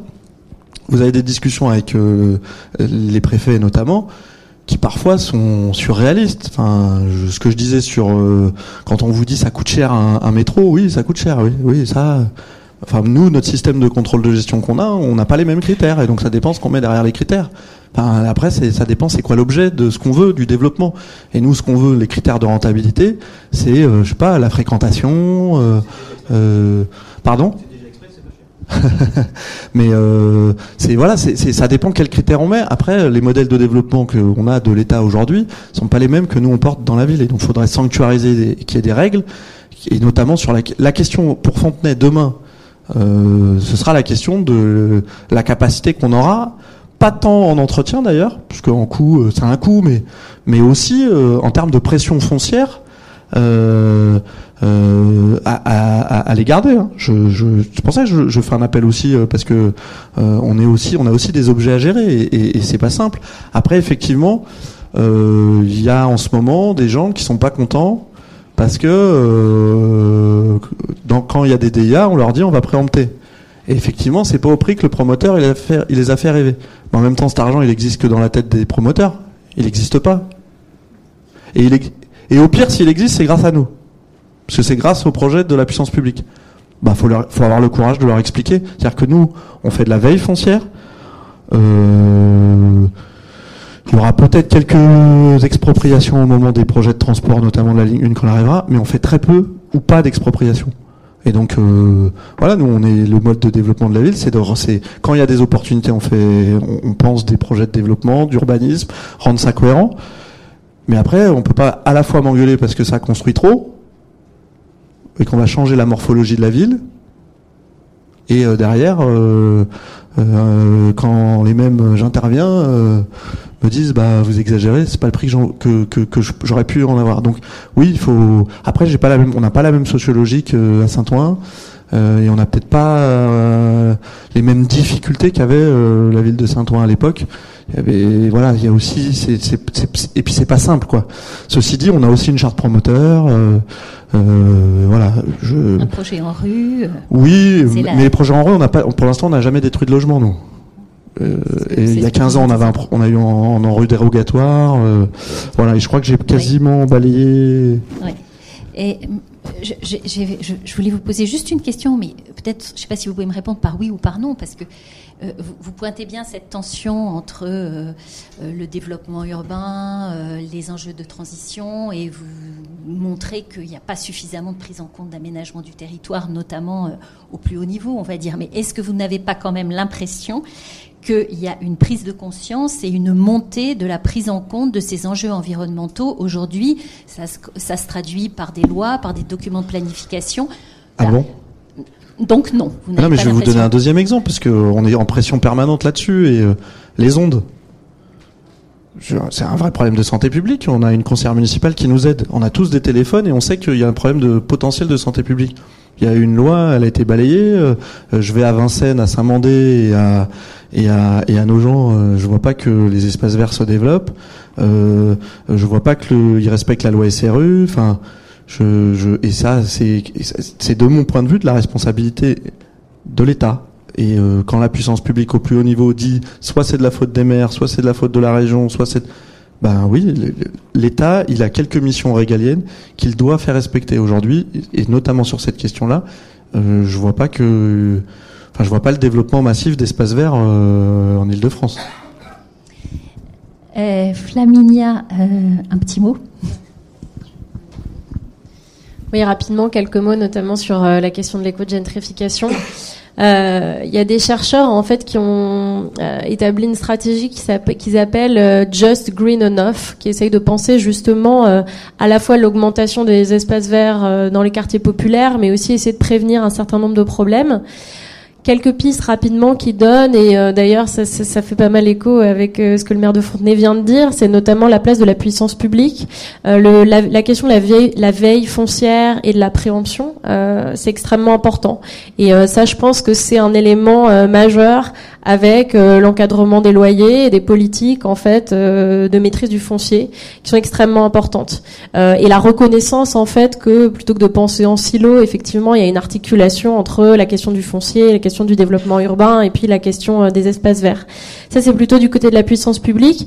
Du côté aussi de la société civile, il y a des choses à faire. C'est-à-dire que, par exemple, euh, arriver avec un projet euh, de l'extérieur, sans savoir ce qui se passe déjà dans le quartier, sans consulter en fait les autres associations et la société civile, et sans développer de manière extrêmement volontariste, et oui, c'est chronophage, le fait d'aller parler aux habitants, d'aller présenter le projet, et, et, de le faire d'une manière en fait qui soit euh, sincèrement engagé euh, dans le fait qu'il euh, y ait une inclusion de la diversité des habitants dans la co-construction du projet.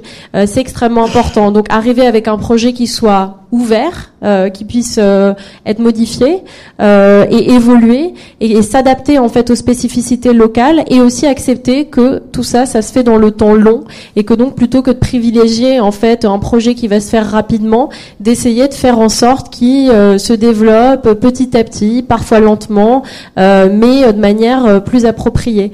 par ailleurs, il y a, vraiment des choses extrêmement importantes à faire aussi du côté euh, de la promotion, et vous parlez des chartes promoteurs, euh, là aussi euh, c'est extrêmement important de maîtriser aussi la place d'un certain nombre de, de, promoteurs dans ces territoires-là. Et puis, je voulais ajouter autre chose, mais j'ai oublié. oui, voilà, si, c'était ça qui, paraissait important. Ce qui ressort aussi de cette étude, c'est une question d'échelle et de taille. C'est-à-dire que souvent, des gros projets, et on le voit avec tous les débats sur les grands projets euh, euh, inutiles et imposés, hein, et sur euh, bah, des questions au cœur des politiques d'aménagement, c'est que souvent les grands projets accélèrent de manière très forte les dynamiques de gentrification, de manière plus forte que une multitude de petits projets locaux mieux répartis euh, dans l'espace et, euh, et, qui peuvent hein, là aussi être mis en réseau. Hein, c'est pas euh, une histoire d'archipel. Hein, on, l'a vu tout à l'heure avec Nicolas Laruelle, mais aussi avec la remarque du monsieur tout à l'heure hein, sur cette idée que ça n'empêche pas ensuite qu'il y ait des synergies entre ces projets. Merci, euh, merci pour ces pistes, pour ces propositions, pour ces réflexions et pour euh, ces points de vigilance euh, qui nous interpellent directement à l'IAU. Donc, on va pas conclure. On voit qu'il y a un vrai chantier devant nous. on, a, on, voit qu'il y a des points d'optimisme, il y a des réalisations très concrètes, et il y a aussi beaucoup de, réflexion et, d'intelligence collective dans les territoires. Euh, donc ça, c'est plutôt euh, une bonne nouvelle. Et puis en même temps, le chantier, évidemment, on le sait bien, est immense. Alors, je voulais évidemment vivement vous remercier.